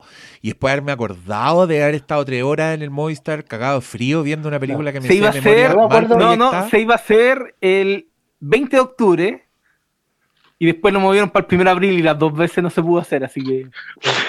Bueno, No, yo me acuerdo de escuchar el comercial de la radio. Primero era Movistar Arena, y después era Espacio Piedra. Que Era como el estacionamiento de Casa Piedra. y Lo iban achicando cada vez más. el- hasta la piojera. era como. Claro, así como. no, pero el, el- el del Señor de los Anillos yo creo que prende, prende, ¿eh? Pero creo que lo Ah, hicieron. sí sí. Que. Pero era muy cara yo a todo eso de Morricone, no, no había, no había dinero para ir. Es que claro, igual, igual es, ¿cachai? Que igual lo- los elitizan porque, está bien, yo te digo, yo fui al de, al de Morricone, no era tan caro, pero tenías que ir al, al Monticello, ya somos, no hay micro, pu. No, no, no, no, no. No, yo, menos mal que yo era viejo y tenía acceso a un auto, digamos, pero igual tuve que manejar y pagar los peajes. Sí, pues, y después tuve una hora en el casino. Eso es lo ridículo, porque ¿Cuánta te plata perdiste? antes. Nada, pues, obviamente estaba con las manos en los bolsillos mirando cual Jerry Louis, así, esperando que terminara de Martin la weá. ¿Cuál Espe- Jerry Lou? esper- esperando que un millonario te pusiera los dados para que se los soplara ahí. Una cosa así, o, o un señor de chaqueta blanca con humita negra. Que ahí esperando a Robert Redford. Claro, una weá. No, sí, weón, caminar por la weá. Esperando a Robert Redford. Oh. Oye, ya, ca- cabros, y a propósito de Robert Redford y la referencia a una propuesta indecente que acaba de ser Doctor Malo, hablemos de otra película protagonizada por Demi Moore. Oye, An- Antonio Bodanovich Style. La cagó. Tengo que aprovechar, pues, weón, hace rato que quiero cambiar de tema y aquí me la dio el malo con su talla. Cabros, vamos a hablar de una película que esta semana cumple 30 años. La misma edad de Cristo cuando tenía 30 años. Una película ganadora de nominada a cinco premios Oscars de la Academia. Esa talla, weón. Esa talla se la robé a Copano, weón. Me encanta esa talla. Salió Copano en el Festival de Viña y dijo, yo soy Fabricio Copano, tengo 27 años. La misma edad de Cristo cuando tenía 27. bueno, Ghost cumple 30. Es una de las películas más taquilleras de la historia, un exitazo, se ganó dos Oscars, fue nominada a cinco, incluyendo Mejor Película, loco. Y hoy día la pueden ver en Amazon Prime y ahora vamos a escuchar un pedacito del tráiler y ya volvemos.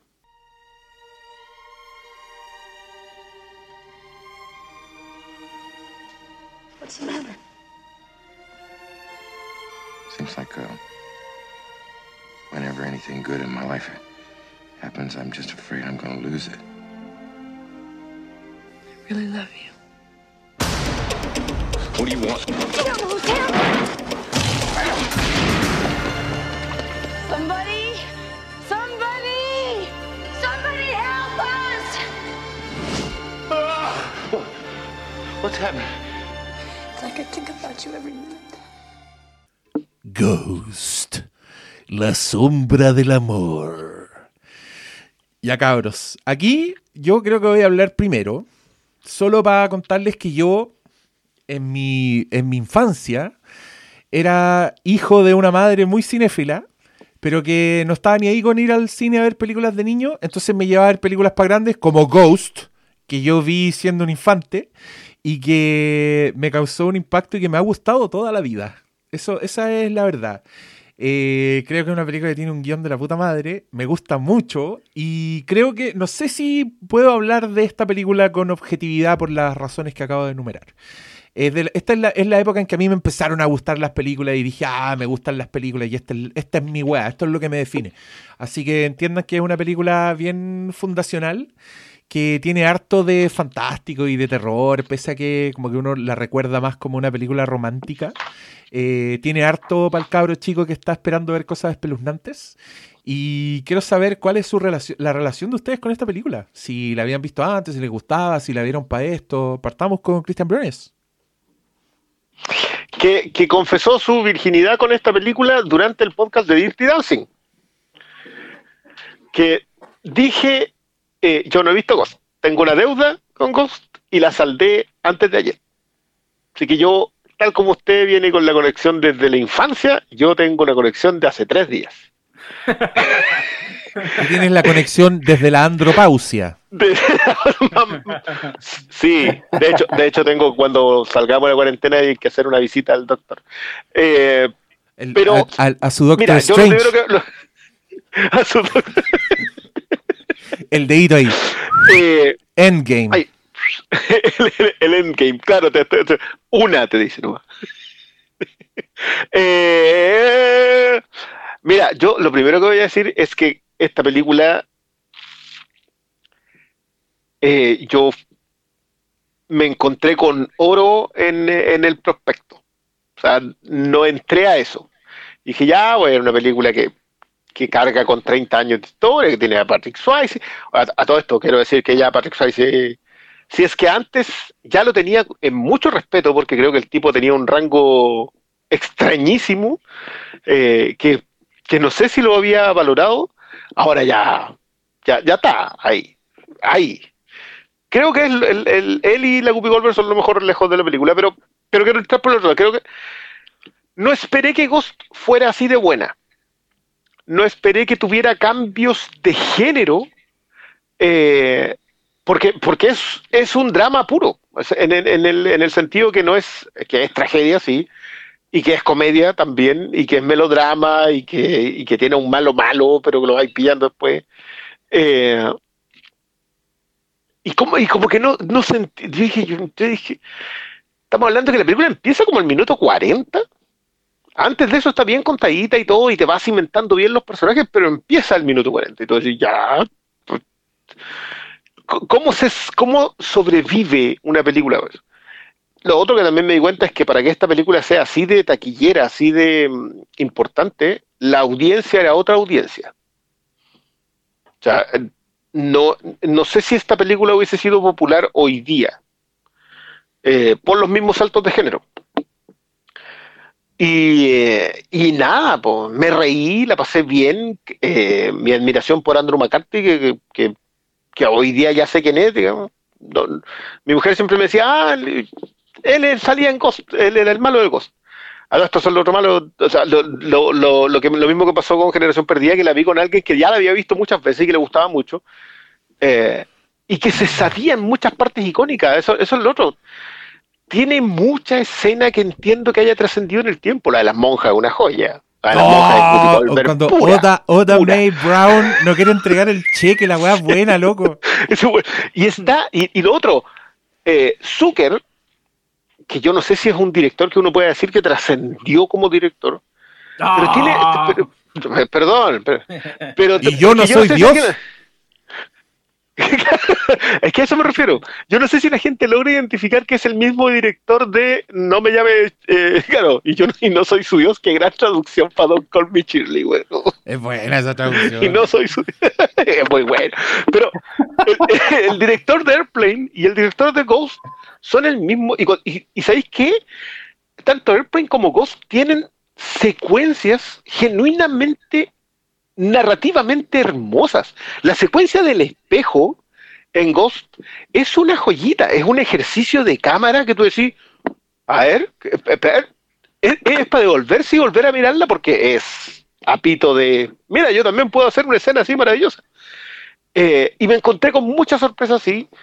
Eh, creo que lo de Guppy Golver es, de, es de otro planeta. O sea, yo, ahí uno entiende por qué la señora es, bueno, eso y, y Sister.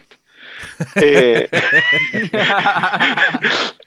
no, pero, pero me encontré con una película que tiene, que tiene momentos altísimos, altísimos. Siento que, que de repente Zucker pudo haberse arriesgado más a contarla todavía mejor. Se, se sabe, se ve el talento para hacerlo. Y a veces sentís que son eh, concesiones para hacerla comercial. Eh, pero no, me funcionó muy bien. Creo que Demi Moore el, el, eh, fue, voy a decir esto en unas comillas así gigantes, creo que es el punto más débil de la historia. Eh, pero te funciona igual. Por eso puse las comillas. Oye, yo Pero quiero, eso- perdón, pero quiero corregirte y quiero decirte primero que eh, el actor que es el malo de esta película no es Andrew McCarthy, es un señor que se llama Tony Goldwyn, Sí, pues Andrew McCarthy era, el, era del. Ah, del- del- ya, ya, era sí, de- sí, sí, del, sí. del Brad Pack. Sí, este, este es otro compadre. Eh, un poco para... ¿es mi, ¿Es mi idea, Briones? ¿O creo que esta de las películas que te hemos hecho ver que eran tus deudas, creo que esta es de las que más te ha gustado? Si es que no es la que más te gustó. Esta es la que más me ha gustado, pero sigo creyendo que Generación Perdida es mejor película. Independiente que a mí no me guste. Que- Creo que, que- es que son cosas, son, por por favor, yo esto lo he establecido muchas veces. Yo a veces estoy viendo algo que a mí no me hace nada, pero puedo ver cuestiones que yo digo, ya, esto está muy bien. Que a mí no me. Esto es como Star Wars. bueno, a mí hay, cuestiones- hay escenas de Star Wars que todo el mundo alucina y a mí no me hace ni cosquilla. ¿Como cuál, conchetumare? Pero qué weá.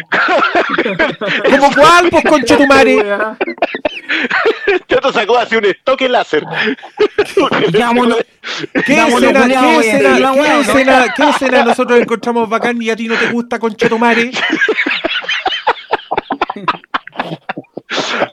Ya, bueno, culiao, voy a salir con la weá o no? No, no, no, no, creo- no me voy a arriesgar a decirlo ahora, porque independiente de que no estén presenciales, uno nunca sabe lo que pueden hacer esta gente. Pero ¿Estás diciendo que los fans de que- Star Wars eh, son unos sacos de wea? ¿Eso es lo que no estás dije diciendo? yo ningún. ¿por qué, por qué todo el mundo hacía eso cuando yo hice un, uno hace un comentario a propósito de nada sobre los fandom? Ah, es que los fans de Star Wars no son. ¿Qué onda contra los fans de Star Wars? Son unos sacos de weas, pues weón, y la gente les tiene mala porque todos han peleado con un fan de Star Wars saco wea alguna vez en sus vidas, estamos traumados, pues weón. Pero no por eso te vayas a poner irrespetuoso vos, pues a basurarnos las escenas buenas, pues. el fan de Star Wars, pues. Es que, de hecho, yo creo que es la, es la con- más común de las peleas. Oh, es que me reí con esa talla de- del, del capítulo de los titanes, weón, no. No, no podemos. pero, pero que está bien, o sea, yo hago la diferencia. A mí, yo creo que Generación Perdida, si me hacís comparar las dos, creo que Generación Perdida es un logro mayor en su género que Ghost en el suyo. Pero a mí me gustó más Ghost porque creo que descansa mejor su narrativa en los momentos. O sea, tiene momentos trágicos que los equilibra muy bien. Y porque creo que los puntos, los puntos altos de, de la, de la Guppy Goldberg son, son joyas. ¿Cuál, cuál, cuál igual- dirías tú que es el género de Ghost? Sí, eso yo quería preguntar. Es que es, es melodrama. Perdón, ¿se me cortó la conexión o se quedaron callados? No, Se te cortó no, la conexión, porque- es que para mí es como, ya, califica sí, como película romántica, Sí, califica como fantasía sí. y, y hasta califica como, no, no sé, película suspenso. Es comedia, es comedia. thriller. Sí, es full es un comedia melodrama. también, sí. No, está difícil. Bueno, hay, hay que preguntarle a los hueones de los Globos de Oro en qué categoría iba la wea, pues. Un musical. Claro, pues marciano. Sí. Como Película justo a- comedia. es, es la mejor película de su género después de The Martian. Oye, No, antes que The Martian. A mí me gusta yo más esta que The quiero- Martian. quiero- Claro, po. Perdón. Oye, yo quiero, quiero hablar ahora porque Hazlo. justamente a, a mí me pasó viéndola anoche que mm, caí así completo en la piscina del melodrama. Cuando esta película era un éxito de taquilla en Chile, onda 30 semanas en cartelera, número uno, yo la detestaba con el alma. Me cargaba. Porque era, no, porque todo el mundo la quería ver y ay. Yo ahí no, no pasaba nada. La vi una vez, me acuerdo, me cargó, chao, para la casa. Y siempre con los años estaba que, bueno, primero era súper penca porque a uno le gustaba harto de mi Moore, entonces trataba de ver muchas películas de Demi Moore y había que ver esta. Y era como, ah. Después eh, había que empezar a, ah, pero es que el mismo identidad también era una anatema en esos tiempos adolescentes, eh, pero uno se va dando cuenta con los años de que los prejuicios van quedando atrás y uno empieza a ver las películas. Es otra cosa. Y, y ayer me dio mucho gusto, porque ya sé lo que voy, digamos. Voy a ver una película de Jerry Zucker, que es principalmente con sus hermanos y amigos, eh, son unos cultores de cine clásico de puta madre, hay que decir. Tienen una escuela, han visto películas que no ha visto nadie y las saben colocar en pantalla, cortan plano, homenajean, repiten, reseñan, remiten, son unos genios. Son tan buenos como Mel Brooks cuando se parodia, son tan buenos ellos mismos, porque aman el cine que están parodiando, no se burlan del cine. Lo colocan en pantalla para hacer comedia, pero saben muy bien cómo se hace ese cine. Lo iluminan bien, lo filman bien, toman el ritmo. Y aquí, y Ghost al fin y al cabo es una película de los años 50. Mm. Tiene mucho de No es de hecho. solo porque salga, sí, no es solo porque salga en China Melody, que es una canción del año de, de- de los vinilos de 78, digamos, de los acetatos en la vitrola, sino porque uno la empieza a ver y te encontrás con un melodrama súper común. El melodrama es básicamente el género cuando los ejecutivos del cine decían que las mujeres eran las que decidían qué película iba a ver, uno, entonces las películas tenían que verse con pañuelos y tenían que verse así con dramas, con drama, así hardcore, drama, lo que el viento se llevó para abajo, ¿cachai? Donde tú tenés súper claro para dónde va la película, porque Patrick Swayze se pone el traje de muerto en el, segundo plano, eh, pero la hace, hace una película, porque además hay que ponerla en contexto. Esta es una película revolucionaria, es una película panqueta en su momento. Porque vino a, a volver a enganchar con un montón de cine que ya no se hacía. Y en eso es súper indie, es súper independiente en su contexto. Estamos hablando de, de más de dos décadas atrás. ¿Cuánto, ¿Cuánto aniversario estamos celebrando, Ghost? 20, 30. 30 años, 30, compadre. 30, 30 años, La edad de compadre. Cristo, acuérdate. Ya, pues, de era cuando tenía 30. Eh, Vaya, bueno. es súper, era, nadie estaba haciendo esta, esta pureza de género en pantalla. En un momento de la película se pone noir, con todo el, el cagüín del, del amigo traicionando el triángulo, robando plata, haciendo unos atados de... La película tiene momentos genuinamente racistas que me encantaron por el contexto en que están. No porque yo sea racista, sino que porque es completamente jugada con, con una época en que las películas reflejaron una sociedad que ya no existe. Esta película podría estar protagonizada por, no sé, Carl Malden como Patrick Swayze. ¿Cachai? Con, Sí, con claro. Hepburn con, como, ¿cachai? como Demi Moore y, no sé, tírate cualquier otro... De, hecho, eh, eh, está medio camino en quitando el factor sobrenatural entre Double Indemnity y One, Two, Three. Sí, claro. ese, ese es el tiene- rango de bueno, películas que estáis juntando.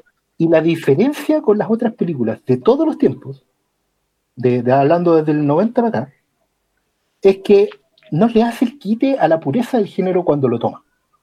Cuando agarra la comedia, agarra comedia a lo Billy Wilder. Agarra situaciones así, Doris Day Rock Hudson.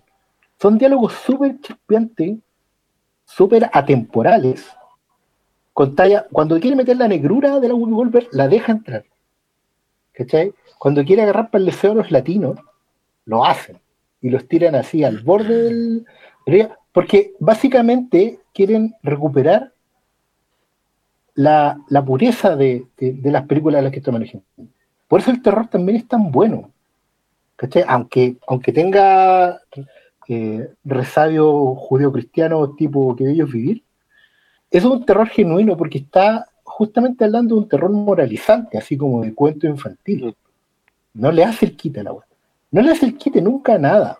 Ni incluso cuando se pone melosa, que era lo que más cargaba, cuando hay toqueteo de pectorales, que para mí es inevitable acordarme de la parodia en donde está el policía. Pero, Sí, que es como agarrando, que agarrando para el huevo al jefe. claro, Es lo máximo. Inevitable. Pero, pero eso también te habla de lo icónico que es en su melosidad. O sea, vamos a ser melosos, perfecto, démosle diabetes a la gente. Hagamos. ¿Cachai? Nada de, de- No nos importa tener 3, 4, 5 sellos de, de nutrición y esas cosas. No, vamos a darle a la gente lo que ya no reciben hace mucho tiempo. Y eso a mí me encantó verla en esa cuestión. Las cosas que no me gustan siguen sin gustarme.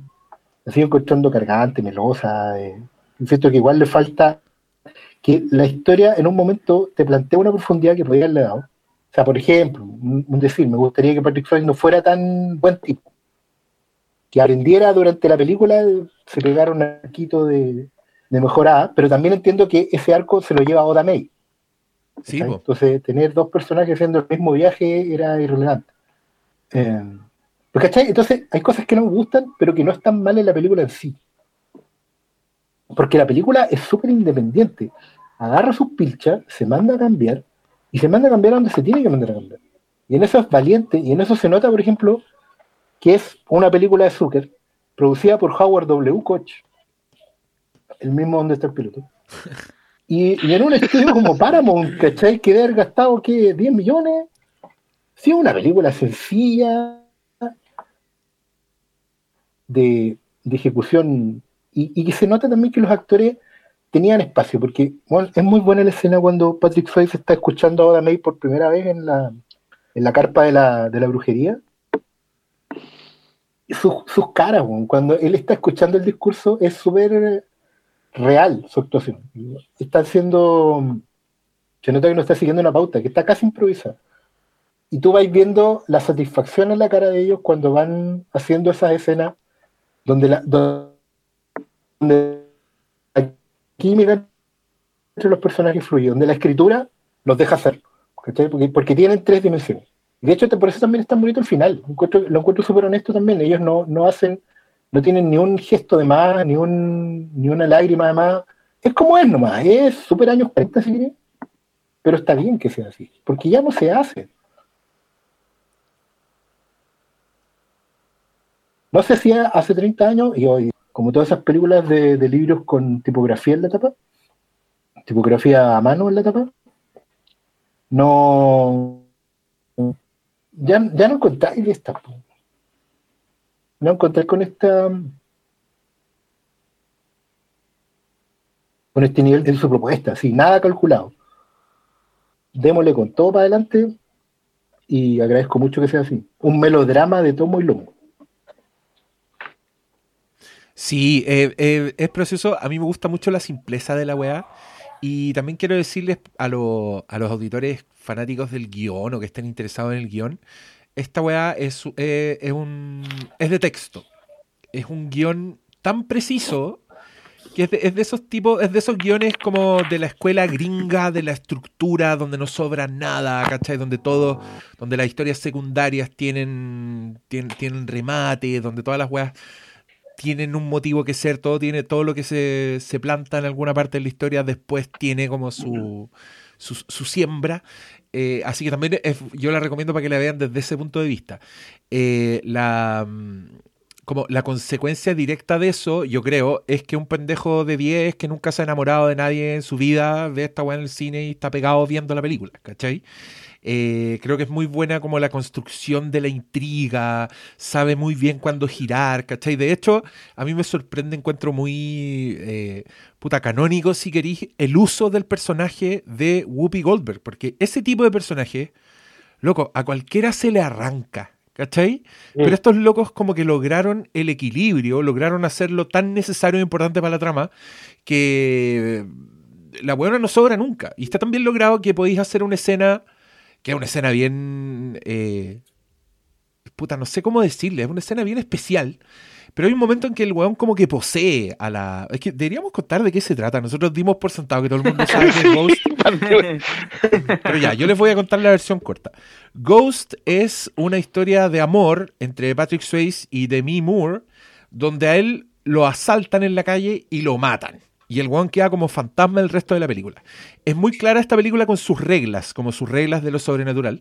Y los fantasmas no pueden tocar a nadie, no puede, nadie los escucha, pero andan así atravesando paredes. Es como un fantasma bien son bien como del, del folclore de la cultura pop. O sea, atraviesan paredes. Si son buenos, se van a la luz flotando. Si son malos, aparecen unas sombras culeadas y se los llevan gritando, retorciéndose. Y, y este loco, como que aparece la luz por la que se tiene que ir y él no se va porque está muy enamorado, porque se quiere quedar en este, en este plano. Y de pronto se da cuenta que su muerte no fue accidental. Onda, el asalto no fue lo que él pensaba. Y siendo una película con un guion tan económico donde todo sirve, por supuesto que el mejor amigo que todos creíamos que era un bacán, en verdad el bueno es una mierda, porque estos locos son como. Son como buenos de Wall Street, ¿o no? Esa es como la, la gracia. Y Sí, el- eran de Wall Street. Y el, el mejor amigo de Patrick Swayze está metido en un forro, entonces el loco lo man- mandó a que lo asaltaran como para robarle una clave, un password, y el ladrón lo termina matando porque Patrick Swayze se opone eh, y, le da la pelea.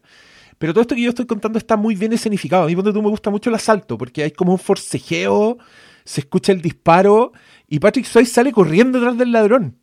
¿Cachai? Y, y, y el weón como que se le escapa el ladrón y el loco se devuelve. Y cuando se devuelve se encuentra con que Demi Moore está sosteniendo su propio cadáver. Y ahí tú te das cuenta, este weón ya es un fantasma.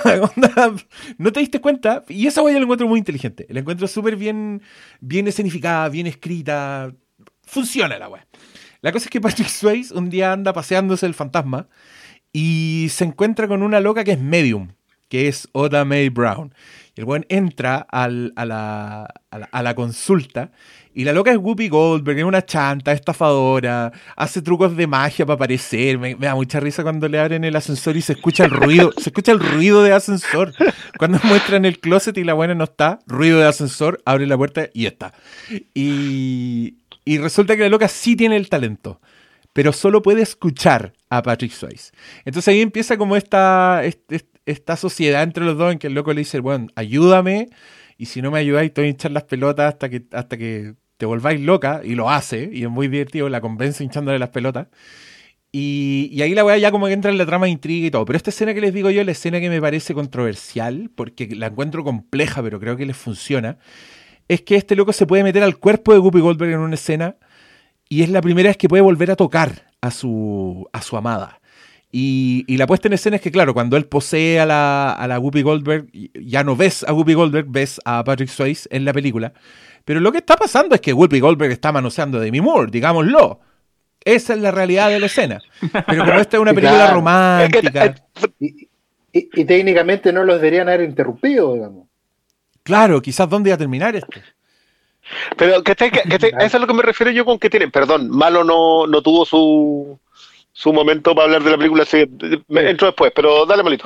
No, no, No, es yo que, es yo, que- yo quería, quería hacer el resumen para explicar esa escena y para darle los puntos al pastor, que creo que su lectura conectándola con el pasado está bastante buena. Ya, Paulo, dale.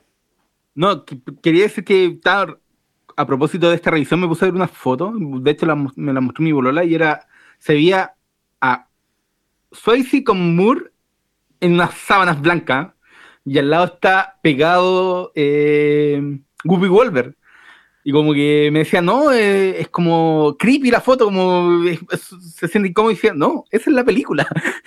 la, foto promocional es perfecta para la película porque eso es.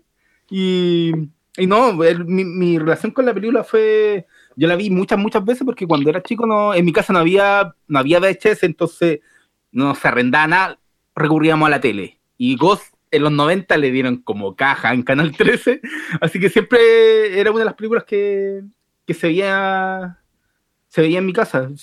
Recuerdo que el que como las secuencias melosas, el factor de los hermanos eh, de los Radio Brothers, eh, era como ya lo que me molestaba cuando era joven, pero de repente te, te pillé con una película que aparece un fantasma en el metro que, que el actor que también sale en, en Atrapados sin salida. No me acuerdo cómo se llama, Vincent. Ese actor Eh, se llama Vin- Pero todos sabemos Vincent. quién es. Sí, me acuerdo que es Vincent, pero no. Pero él, bueno, él- lo veí y tiene cara de fantasma. Y todos los factores, todos, todos los elementos de, de fantasía, ciencia ficción que le meten, o sea, no es ciencia ficción, de fantasía con, con terror, con están demasiado bien enganchados. Entonces, aunque la película fuera muy melosa, también tenía muchas otras cosas que a mí por lo menos me convocaban para verla y siempre me la repetía. Como que el factor de repetición era como siempre se presente, era de estas películas que siempre están, en en- están dando en televisión abierta y ahí estábamos viéndola. Sí, me, me pasaba lo mismo. Me gustaba mucho cuando chico, pero claro, yo enganchaba, por supuesto, que por la Guppy Goldberg y por, y por todo lo. La, la- la intriga de la weá y, lo- y los fantasmas malos que eran bien terroríficos, sobre todo los ruidos que hacían. Ahora el efecto visual es un poco sharsha, pero. Y es como dibujado. Sí, pero a mí lo que me gusta también de Ghost es que encuentro que tiene como un mundito así que tú estás descubriendo permanentemente. O sea, primero tiene un plano subjetivo donde se ve lo que él ve cuando atraviesa las paredes, que eh, en su momento era, era bastante efectivo, como veía ahí como la, no sé, la- las células de la, de la madera, no sé qué chucha, pero se veía muy bien. Y, y, Y después lo este- hacen con las personas. Sí, pues, y este fantasma que decís tú, que él conoce un fantasma en el metro que es un fantasma que está súper loco y que el weón tiene tantas emociones que él sí puede tocar cosas Que es en un la realidad. que hay al final, po. Claro, entonces el weón se enoja cuando tú con alguien y patea un tarro y el tarro sí se Sí, mueve y la gente está en el metro como, oh, como que lo- los penan, ¿cachai? Entonces él va donde ese weón y le dice, enséñame a hacer esto porque necesito poder tocar cosas y después ver cómo el loco logra todas las cosas que quiere lograr solo con ese talento, como pudiendo tocar cosas, apretando teclas, penando básicamente al amigo de mierda. Eh, Oye, es, es todo muy pero- satisfactorio. weón. No, y esa secuencia como de entrenamiento bueno. que tienen eh, eh, eh, está muy, muy bien hecha. Cuando la- es un efecto tan simple que el loco en el suelo, agachado, tratando de empujar una moneda que no puede. Después viene el fantasma y dice, pero tienes que moverla, no estáis, no estáis vivos, no, no estáis vistiendo ropa. hazlo con. le creo que le hice con la mente. Y todo ese Sí, eh, es El demasiado. dice que da lo mismo que no está no tiene que ocupar el dedo, no, no es un tema de que podáis empujarla con el dedo, tenéis que sacarlo de la tripa. Pero todo Y, es ese- buena- y qué bueno que hayan hablado ese, qué bueno que hayan hablado eso porque encuentro que esa historia, esa pequeña historia del fantasma del metro, muestra lo, lo muy bien ejecutada que está esta historia, esta película, en esos detalles. Porque cuando, como decía, cuando abraza un género, lo abraza completo. Y esa micro historia, porque esa- al final tú puedes entender que ese tipo lleva ahí mucho tiempo, porque está pegado, como, como se supone que los fantasmas les pasa, digamos que están amarrados a esta cuestión y por eso penan. Y él, y él en el fondo es un tipo que está, que tiene una historia, en algún momento dice, no, o sea, a mí alguien me empujó. ¿Cachai? Alguien me empujó, yo no quería saltar. Y, y el buen se contradice a sí mismo y está muy angustiado, muy perseguido, y al final por eso se va también como se va. Es que, o sea, es que eso mismo. Y Patrick Swayze ahí demuestra que es un gran actor porque con, con la mirada que le pega al final, te cuenta toda la historia de eso. Sí. Y te queda súper claro que él no quiere ser así. ¿Cachai? Ah. Y, ahí, y eso lo hace con una pura expresión de la cara y ahí decir, oye, bueno, bien, bien, bien esta historia Claro. grande contar así Yo- chiquitita. Yo termino incluso, lo que tengo que hacer por y ahí, me voy. eh, y me voy. Porque si esa- no, esa es la cara que este, ese este es mi futuro. Es, es verdad. Dale, Briones, iba a decir algo. No, no dejar ir. Es que, es que yo creo que yo creo que tiene mucho que ver con Es es un muy muy buen melodrama. Esta, esta es una conversación que tenía que tenía Lumet eh, con respecto a antes que el diablo sepa que estás muerto. Él insistía en que la película era un melodrama mientras todo el resto del mundo decía que era un noir. Él decía que era un melodrama. Eh, porque cuando se te mete en géneros en una historia puramente dramática, esta es una historia dramática del duelo y de la angustia de no poder salvar a la persona a la que querí. Pero en función de eso, tú vas poniendo una capa de género sobre otra. Tiene comedia porque Guppy Goldberg que está extraordinaria. Yo cuando leía ayer a propósito de cómo llega Guppy Goldberg a esta película, eh, llega porque Patrick Swayze la adoraba. O sea, él decía, ¿sabes que también es la mejor comediante que hay? Y métanla en la película. Y él convenció a los productores de llevarse a Guppy Goldberg. El personaje de Guppy Goldberg era originalmente una medium. O sea, ella veía entrar a Swayze a la a la casucha de los, ¿cómo se llamaba? Es que tenía un nombre que era muy bueno. Era como consejera espiritual, no me acuerdo cómo era, era, era, era, era- sí. Aparte que eso es lo otro, lo, lo menciona el pastor de pasada, pero es súper buena la representación del barrio, porque él no llega al azar al barrio, él llega persiguiendo a, al, al Luis Guzmán lookalike. Eh, A Rick Avilés. Bueno, El- pero si el- a eso me refería. El hermano flaco de Pachanga. Rick Avilés Era Willy López, viejo. loco, era, loco. bueno, pero es Willy López y la señora Santiago. Los latinos, los latinos. No, oye, me, me van a perdonar, pero Luis Guzmán alguna vez contaba una anécdota que la gente lo paraba en la calle diciéndole que por qué haya matado a Patrick Swayze. así que, así que no vengan aquí con. Bueno, el punto es que cuando él va, porque eso es lo otro, la película está muy bien hilada de manera que tú logres entender todo. Lo único que le- yo encontré que le faltaba era que el, el, el que yo decía que era Andrew McCarthy, el Godwin, el amigo Carl, jalara, que tú supieras que jalaba. Porque tú lo ves, le ves la pinta en un momento de decir, este loco anda jalado. Pero Está tú, metido, con, tú- los- está con traficantes metido. está, po, está metido con los colombianos, si, está- si por eso Sí, llega, pero- llega Willy. Pero, pero Pero es que si el amigo jalaba, Patrick Swayze también. claro, entonces por eso, ahí es y donde ahí- la película elige, elige no manchar a su. ese es mi su- punto. Bueno, creo que el personaje es demasiado bueno, yo también concuerdo con eso. Eh, le falta su manchita en alguna parte, le falta. Bueno, su única manchita es no poder decirle que la quiere a ella. Es que, que creo que es un chiste que también lo desarrolla, no, no es un chiste, pero es una línea que desarrolla muy bien desde principio a fin con un muy buen intermedio. Eh, eh, eh, eh, cuando tú sentís que la película está muy bien armada, que está muy bien escrita, pasa esto. Que tú, independiente que te lleven a otro género, creo que la secuencia del banco es lo más 50 que yo he visto, probablemente desde los 50 hasta esa. Hasta Ah, no. estaba en los 50. Está- yo creo que está ambientada completamente en los 50. O sea, tú, No, tú tú la pintas. Probablemente. Eh, la secuencia es hasta la ropa es cincuentera. Cómo la atienden a ella a la entrada del banco, todo. La lleva el lápiz, por lo- me, me regala el polígrafo, el, el- el- el lápiz. Es que, es que yo encuentro que hicieron, de verdad yo creo que desde el guion para adelante la Oda May Brown está, está perfecto porque es el mejor personaje que podéis meter en todas estas situaciones, ¿cachai? Eh, el que, que haya sido medium de verdad y lo veía, yo creo que es un detalle, porque la gracia es su perso, ¿cachai? Es cómo, cómo funciona la mujer. Y a mí esa escena me gusta mucho porque fíjense ustedes lo, lo, lo, lo sutil que es la weá, porque dicen, eh, le dicen a, a Oda May, vístete con algo, con algo decente, ¿cachai? Y el plano siguiente es un plano de la calle, pero tú todavía no veís a la Oda May Brown, veís primero al loco caminando porque a la, a la Oda May Brown alguien la está tapando y ese alguien se mueve y te la revela y es para cagarse la risa porque la loca se vistió así como, como para ir al funeral de, las, de la bruja del 71. Cincuentera, pues, estaba con pinta de New Orleans en los 50. Y va- esa, es la pinta. Y va a ir a, y va a, ir a sacar el medio cheque y después la loca se pone nerviosa. No, eh. Qué gran. Qué gran No, pero, eh, esa, esa secuencia yo creo que es donde la- a mí la película ya, si yo tenía reservas hasta ese puedo, pude haber tenido reservas, que, que es lo que te digo, como que siento que tiene momentos narrativos tan buenos, la que tú describes de la corrida detrás del, del, del asaltante y la vuelta, esa escena, me va a perdonar, pero es la precisión absoluta para contarte las cosas. Sí, po. Es este loco lo acaban de matar eh, y va a ser un fantasma. Es un fantasma. Listo. La secuencia en el hospital. Sí, ¿sabes qué? La- yo creo que la secuencia del hospital es, eh, es, es, es clave cómo te van armando al, al personaje y, y cómo el... Ah, gracias. Eh, que me trajeron una cerveza. Ah, no, yo, yo estoy, yo estoy como six pack acá. Eh, no, eh, cómo el personaje te van metiendo en este mundo de los fantasmas me encanta.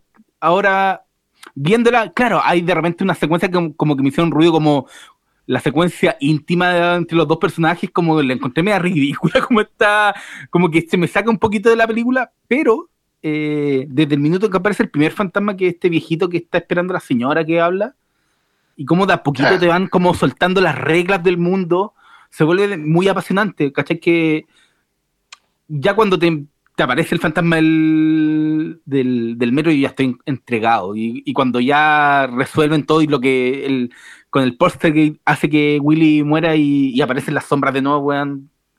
Y te habían hablado así como en el hospital hacia el aire, ¿no? No, no eran cuando se va, un- creo que una persona que está falleciendo en una, en una cama, sale a la luz y el, el viejo le dice, "Mm, no, no vinieron los otros, ¿cachai? Y como que te lo, te lo tiran Sí, así po. nomás. Te y te la dejan nomás. ¿Cachai? Y ya esa forma de cómo va hilando la historia desde, desde que muere y, y ya entregando todo el mundo de, de las reglas de los fantasmas, yo encuentro que es apasionante. Es que yo, por ejemplo, la atravesar las paredes, que la- la- cada vez que atraviesa materia, eso tiene un, un costo, digamos, ¿no? Tiene un sufrimiento para él, él ve un efecto especial que es muy bueno también, eh, para la época, insisto, yo, yo creo que entre lo- los computadores y la aparición de... Ah, ¿cómo se llama el de Coming to America? Arsenio Hall. Arsenio Hall, que, que como que te vuelve, te llevan a la época. O sea, no es solamente que el efecto Sí. especial sea más o menos, si- de esta historia podría transcurrir perfectamente hoy por historia. Pero, porque claro, va a haber alguien en un banco lavando dinero.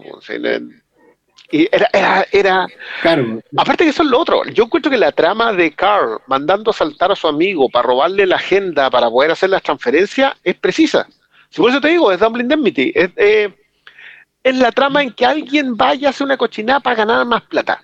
Eh, es súper sencilla, pero es muy funcional. Aparte que la película empieza con la con este espacio vacío como de fantasma que encontré. Y dije, mira qué lindo el plano para decirte que esta película va a tener ese componente. Yo, yo, por- por- a- de- eso es lo que me refiero con los puntos altos. Narrativamente, visualmente tiene puntos altísimos.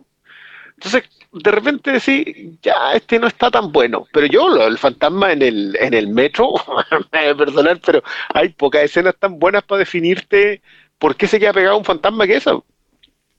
Si es que yo, claro. yo me acuerdo cuando era chico me daba miedo esa escena, una por la cara del de enajenado que tiene el, el fantasma, que nunca le... Vincent revelan el nombre, pero-. Sí, pero el fantasma era como... El fantasma. No, eh, No, el fantasma del y, metro. el, y el y cuando cambia de, de, de registro y como no lo reconoce, como que ya el one se fue de nuevo a pegar en su en su volada fantasmagórica por la que están eh, ahí dando vueltas y le empieza a encarar, le empieza a encarar y se le tira y se y se tira y, tú- y tú entendí, oh, no, pues nadie lo empujó, pues. Pero man, yo me acuerdo que esa sensación de cuando saltaba y bueno. desaparecía, cuando chico me daba miedo, weón. Sí, y, ta- Sí, y pero, también es que yo creo que hay que tener en cuenta algo que, sobre todo para el juicio de los efectos visuales, por ejemplo, es que esta película tiene weas que hoy día se ven súper simples y que hoy día no costaría nada hacer, pero que estos locos básicamente tenían que pegar dos planos de manera análoga y esa wea les quedó súper bien, porque si tú te fijas cuando él atraviesa las paredes, lo hace de manera tridimensional, ¿cachai? O sea, primero sale su nariz, ¿me cachai? Como que se preocupan de hacer que parezca que él realmente está atravesando la pared. Y como lo hicieron de forma análoga, la weá tiene costuras, ¿cachai? Los bordes se ven chacha, de repente algunas weas se ven animadas y todo. Pero como la idea y la complejidad de esas secuencias, por ejemplo, cuando él anda buscando al fantasma en el metro, cuando se acuerda que había un weón que podía tocar las cosas y lo va a buscar, el loco como que metía la cabeza en los vagones, saltaba de un vagón a otro, ¿cachai? Todas esas weas son súper complejas de hacer. Y, Se va al borde, se va al borde y apunta la cabeza y, Y pasa mete- un, y mete un la metro cabeza rápido. Y, y lo que, y lo que decía tú, Briones, también que es bacán, porque el loco si mete, si mete la mano en una pared azul, como que él se empieza a volver azul de a poquito, Mm. ¿cachai? Y tiene como un sonido también. No, la weá está súper cuidada.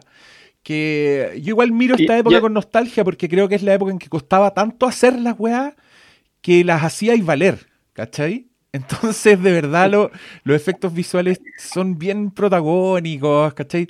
Están bien planificados. No es, no es como la weá que ya, filo, lo hacéis digital, entonces no la pensáis tanto en el momento. Dale. Es un Diego, ingenio. ¿tú ¿te acordáis? Diego, ¿te acordáis si esta película la reseñaron en Fangoria o en la Starlog? Porque yo me acuerdo estoy casi seguro que en la época, ya en las especializadas, le tiraban sus flores. Que era como que, oye, no, no es tan, tan melosa como ustedes O creen. sea, estuvo nominado a esos premios que son de ciencia ficción, los Saturn Awards. ya, Los Saturn, Entonces, ya. No, sí, yo- entonces tengo, está- tengo recuerdo de que, de Sí, que tuvo no, su reconocimiento en el mundillo, digamos. yo no me acuerdo haberla visto en Fangoria porque creo que justo es como dos años antes de que llegara, por ejemplo, la Fangoria española a Claro, la Chile. cinco. Entonces, no me acuerdo haberla visto ahí, pero sí me acuerdo, me acuerdo del prestigio. Loco, esta película se ganó el Oscar a actriz secundaria, se lo dieron a Oda Mae Brown, donde yo creo que aquí eh, ocurrió esto. Yo siempre digo que muchas veces el Oscar al, al actor secundario, más que la actuación, se lo dan al personaje. Aquí yo creo que se lo dieron al personaje, pero que igual se lo merecía. Sí, claro. Sí. Y se, bueno, se, bien. se ganó el Oscar a Whoopi y se ganó el Oscar al guion.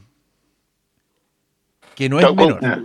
Y, y, y- y, perdón, ¿tienen eh, eh, la memoria de las cuáles eran las otras nominadas? Porque esto es el 90. yo la tengo. Diane Ladd por Corazón Salvaje. Mary Oh, McDonald, ah. Mary McDonald por eh, Danza con Lobo.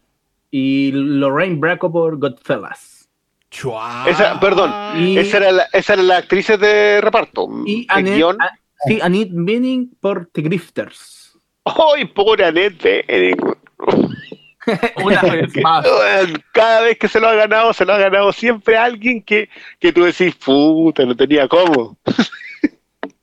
Pero perdona, en guion, Ah, en guion era Woody Allen por Alice, Barry Levinson por Avalon, Peter Weir por Green Card y Will Stillman por Metropolitan.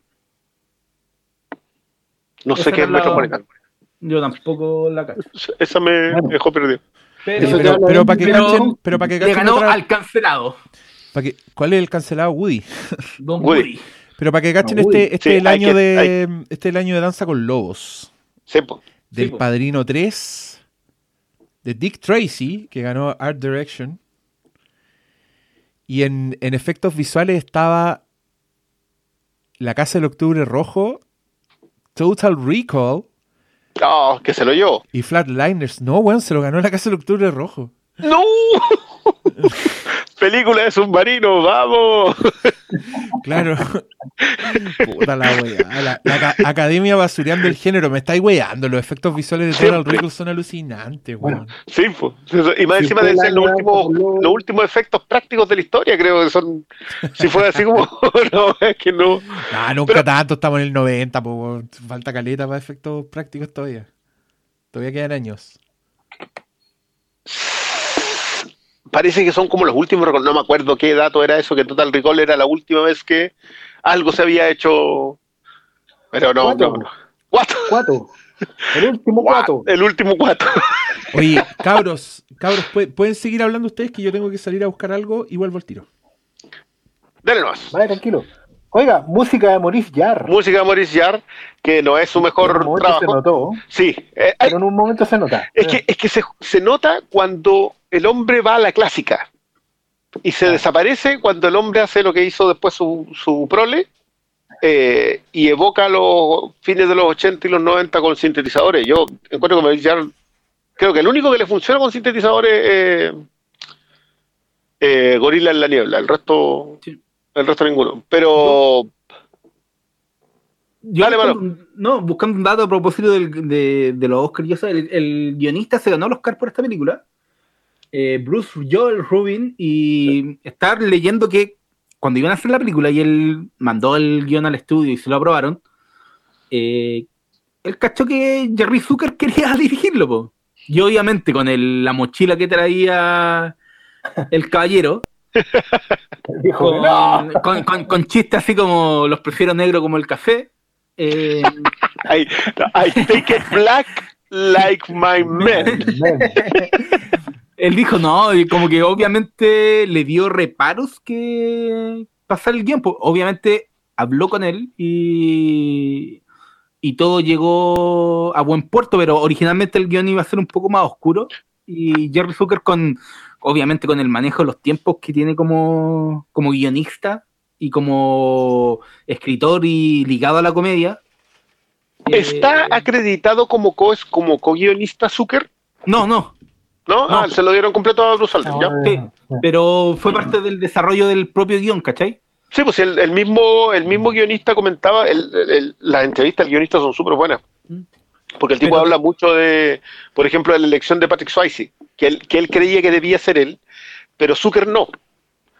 Y Zucker creo que casteó así, pero desde Kevin Bacon para abajo. Sí, una cantidad de actores, actores, actores, hasta que finalmente el, eh, el, eh, el guionista lo convence de que le dé una audición, le da la audición y lo contratan de inmediato. Y era porque eh, Patrick Swayze venía saliendo del duro. Y, y claro, y no, no confiaban en el tipo del duro, a pesar de que el duro era un doctor en filosofía, no confiaban en él eh, para hacer el personaje y por eso no lo quería al principio Zucker. Y después así en- entregado. Sí, Sí, eh, y- yo, no, yo he vuelto solo para tirarle flores a Patrick Swayze porque creo que el weón en tres películas te demuestra que lo daba todo. A mí eso es lo que más me, me- me gusta de ese actor. Creo que el weón era muy entregado en, su, en sus personajes, muy creíble, siempre, de alguna forma lo lograba. Y si ponís lado a lado Dirty Dancing, eh, Punto de Quiebre y Ghost, te encontráis con tres actuaciones súper buenas, muy útiles para sus propias historias, para sus propias emociones y, y puta, el duro también, pues si el duro era un weón que era, era como un fanático de las artes marciales que vivía en una casa rodante y trabajaba como gorila en una weá y se mete en un forro. Y creo que sin importar la película o lo cursi o, o- o- o el material que tenía, creo que el weón lo dio todo. Y por eso lo voy a respetar siempre. Oye, cabros, ¿les parece? Sí, ¿Mm? No, dale, dale, dale. No, no, muy cortito, solo para ratificar eso con un ejemplo práctico, porque no, no, no me había fijado. Cuando ellos están conversando en la cama y, él hace, se pega un gran diálogo de optimista-pesimista, dice, no me voy a subir ese avión, al vuelo que tengo que tomar, porque están viendo las noticias que se cayó un avión, empieza a hablar de que él siempre desconfía cuando le va bien, cuando está feliz, porque está seguro que va a quedar en alguna caga. Y, y ella obviamente entiende que este weón es de verdad, porque es un weón súper por decirlo, estamos hablando del año 90, eh, que no teme mostrar sus sentimientos. Y Patrick Swayze rubrica esa escena secándose una lágrima del ojo. Esa weá podía haber destruido la carrera de, una- de un hombre de acción en los años 90, así en dos, en dos minutos. Y este weón no tuvo miedo a hacerlo. Y es súper coherente con la escena que está haciendo. Y eso te demuestra, como bien decía el Diego, que el tipo lo entregaba todo. Y, y que era súper creíble, era de verdad. ¿Cachai? Porque el, weón- el personaje es un personaje, claro, que se hace el, el duro para afuera, con el amigo, en la pega, todo. eh, pero que adentro es súper real, pues, tiene dudas, sentimientos, temores, ansiedades. eh, no sabe decir te amo o no porque solo no sepa decirlo, weón no dejan solo. ¿cachai? Bueno, no dice te amo porque tiene miedo, vive con miedo todo el tiempo. Y eso se rubrica muy bien con un detallito como de secarse una lágrima cuando termina de conversar. Y ahí tenía una gran escena construida, bien actuada, bien cerrada. Y por eso no es una flor gratuita la que están tirando acá al señor Swayze. No, Sí. yo sé que a, mí me pasa con, con lo de Swayze y creo que es súper destacable. Cuando tú, o sea, claro, yo estaba- estamos hablando de Dirty Dancing y esta, yo ni siquiera voy a entrar en Punto de Quiebre porque creo que Punto de Quiebre más encima hace de un muy buen villano. Eh, creo que Un, vi- no un es villano solamente- que no es villano, weón. No es No, villano, es- loco. Ese es el mejor tipo de villano. Don Body solo tenía un sueño de cazar la ola perfecta. Claro. Andar echándose gente en el... Bueno, no vamos a entrar en eso. El, No se echaba gente. solamente saltaba el banco, si moría alguien en el Asaltaba camino no importaba. Claro. Vamos a conversar de lo que le pasa al otro viejo loco después. El, pero quiero volver a eso. El registro que muestra en esta misma película, en, en la amargura, en la pérdida, en, eh, en lo cerrado que es, en lo preocupado que está, en lo ansioso que está cuando llegan los japoneses. Que a mí esa escena la, la encontré y dije, claro que te define en dónde está el tipo. Cuando ella le pregunta después, ¿cómo te va con el ascenso? Y el tipo dice, no, si el ascenso va a pasar, pero igual me preocupa porque encuentro que en la pega hay otros problemas. Esa tridimensionalidad en un personaje no es tan fácil de conseguir en tan poco rato, porque básicamente acá en el- desde el, qué sé yo, el minuto 40, cuando empieza a ser fantasma, no, no pasa, no, no está en otro estado. Es siempre la misma ropa, va a andar siempre con el mismo peinado, eh, mientras toda la demás gente está completamente abrigada, él va a tener que andar en camisa, ¿cachai? Entonces, Claro, va a tener que estar con la ropa que tenía cuando se murió. exacto. Oye, el- el- este otro recibió un paquete de papas fritas y unos doritos. que mande para la casa. Sí. Mira el reculeado sapo, weón. Sí, yo- Tengo apagado el micrófono de la grabación, así que le pones a usted estaba muteado.